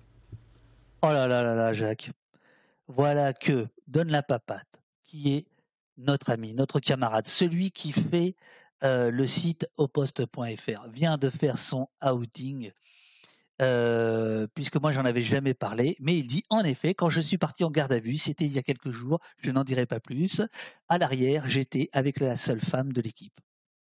Donc quand je dis outing, je, veux dire, moi je, je, m'étais bien gardé de dire que euh, notre développeur web, concepteur PHP, HTML, avait fait un peu de garde à vue Aïe, aïe, aïe, aïe, aïe, donne la papate, mais qu'est-ce que c'est que ça? Euh, mon, mon, cher Jacques, j'avais aussi noté un, un, autre, un autre, euh, un autre chapitre, mais euh, j'ai l'impression qu'on a déjà pas mal essoré le livre. Alors je, je, je vais laisser euh, les, les, les, gens qui, euh, qui discutent avec nous dans le chat, qui nous regardent, qui, qui voilà, le, le, découvrir. C'est sur les, les, mobilisations contre les, les, violences policières, une histoire, une histoire singulière. ça démarre dans les années. Je, je résume très rapidement. Ça d'abord, c'est extrêmement lié à l'immigration extrêmement lié au contrôle au faciès, au, euh, meurtre euh, dans les années 70 80 euh, de, de, notamment de jeunes arabes. C'est lié au rodéo. Il va y avoir des mobilisations. La première d'entre elles, c'est la marche pour l'égalité 1983, dont les auteurs de votre chapitre rappellent très bien que à Paris, euh, la, la, charge euh, de la critique policière, on va dire ça comme ça, avait été euh, un petit peu dévitalisée par les, les, chrétiens qui avaient soutenu cette, cette marche, mais qui ne voulaient pas qu'on on, on, en garde une, idée trop anti-police. Et à partir de là, il va y avoir effectivement tout un tas de mobilisations extrêmement différentes. Alors, Maurice Rachus est évidemment est cité, le, MIB est cité avec Nordine, Nordine qu'on a vu l'autre jour à, à la montée du, du mur des fédérés. Euh, j'espère qu'on fera une émission en décembre pour les 40 ans de cette, euh, marche. Et euh, on voit que cette mobilisation contre les violences policières, parce que c'est principalement là-dessus que qu'elle porte, hein, c'est voilà, c'est sur le les, les, les, les, morts ou les, ou les violences en manifestation ou les bacs dans les quartiers, etc. Il y a toute une histoire, en fait, il y a toute une généalogie qui est, qui est très bien racontée avec aujourd'hui un certain nombre de groupes qui qui travaillent ensemble et qui qui parfois ne sont pas non plus d'accord sur les logiques à suivre. Et ce qui est très intéressant, c'est c'est de voir que ces problématiques là se posent déjà dans les dans les années 70. Est-ce que j'ai bien résumé les, les choses?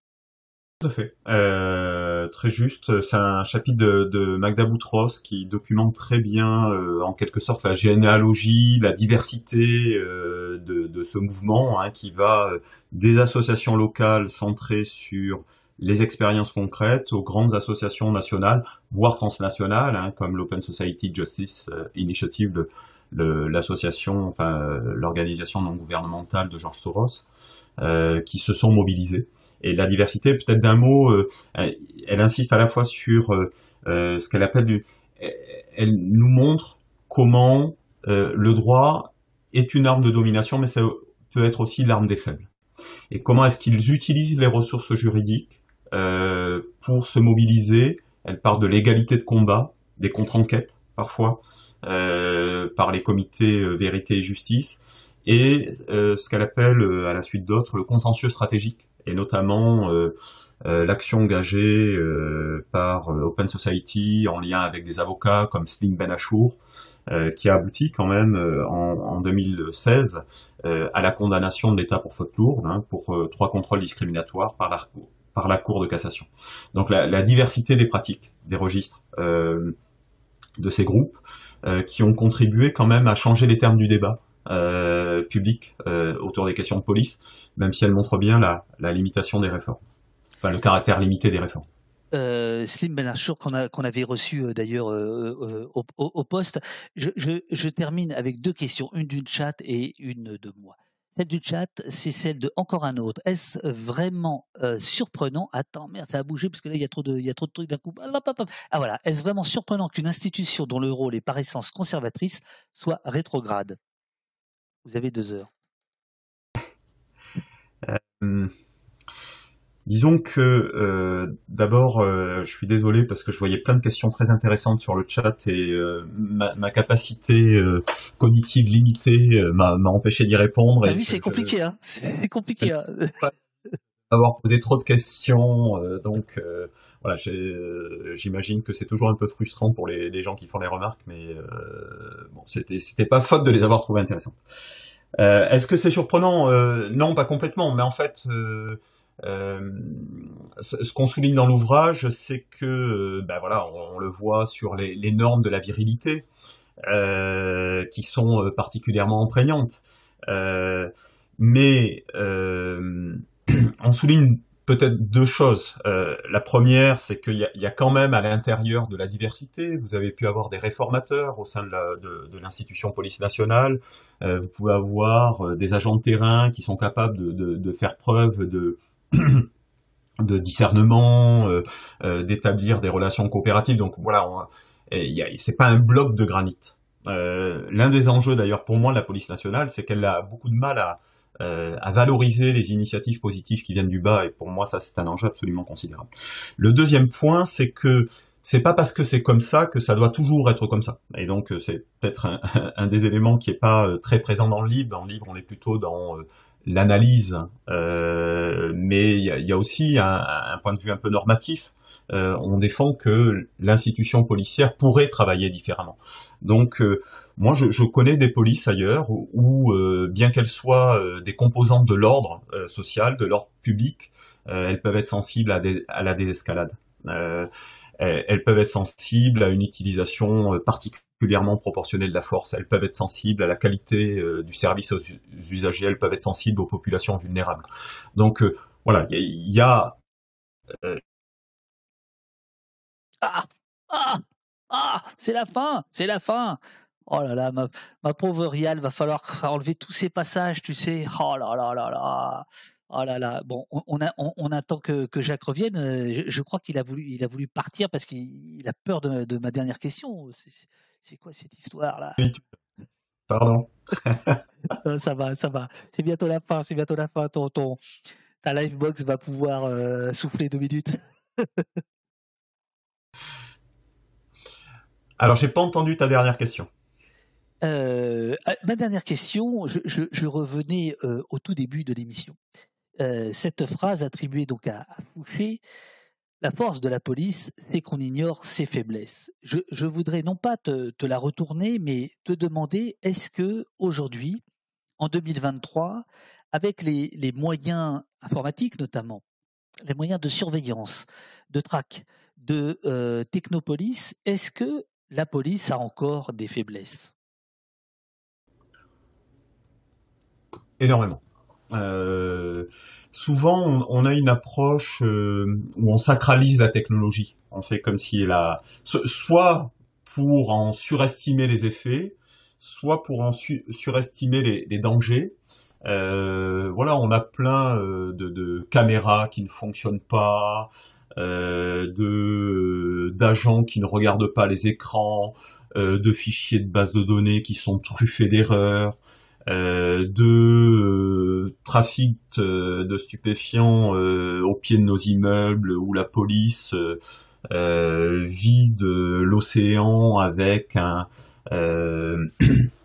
avec une petite cuillère. Donc oui, les, les, les, faiblesses de la police sont à, beaucoup de niveaux, hein, que ce soit dans l'utilisation de la technologie ou dans le travail policier quotidien, absolument euh, structurante au quotidien. Et justement, je, je, pense que ça contribue à une forme de ras-le-bol euh, de la part des policiers euh, qui font l'épreuve au quotidien de leur difficulté à faire leur métier. de ce qu'on promet, du décalage entre ce qui est promis et de, de, ce qui est délivré au quotidien.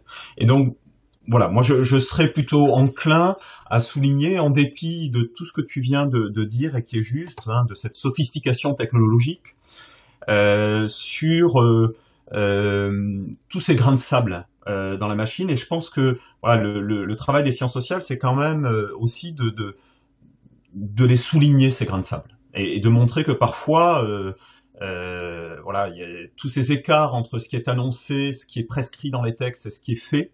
Euh, toutes ces contradictions, euh, ça nous permet d'avoir une vue plus euh, juste, plus réaliste de ce que fait, de ce que peut faire la police.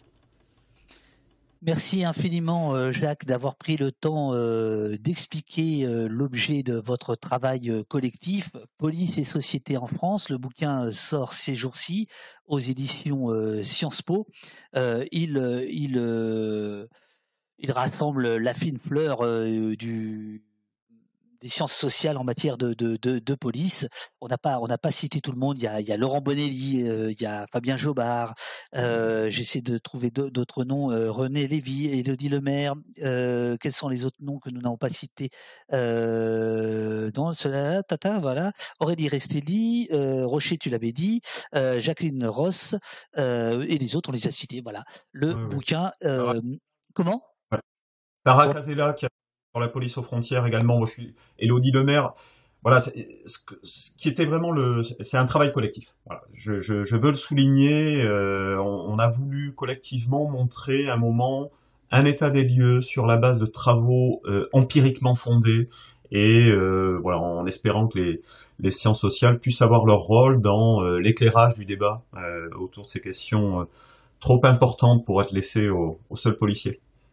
Merci Jacques, te dit Eurial. Merci beaucoup Jacques de Maillard pour cet entretien très intéressant et particulièrement pédagogique et précis.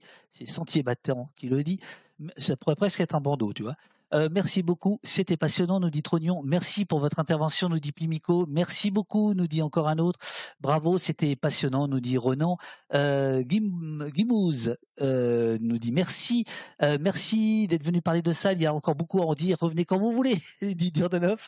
Euh, voilà.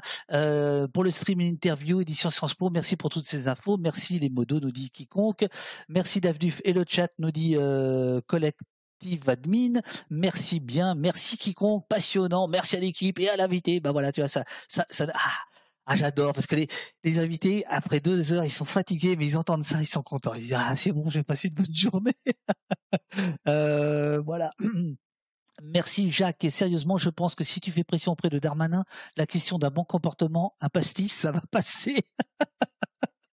ouais, mais Merci beaucoup à toutes et tous pour vos, interventions euh, diverses et variées. Bon, euh, là, je dois avouer, je vais faire un, outing très fort. En tant que, que bordelais d'origine, j'ai une préférence alcoolique très nettement marquée pour le vin. Donc, si je fais pression auprès de Darmanin, ce sera euh, pour des, valeurs régionales qui me tiennent à cœur. C'est la défense du, vin de Bordeaux. On m'a dit comme ça, les valeurs régionales, déjà, c'est bien parti. oh, il y a que sur Twitch qu'on peut dire des trucs pareils.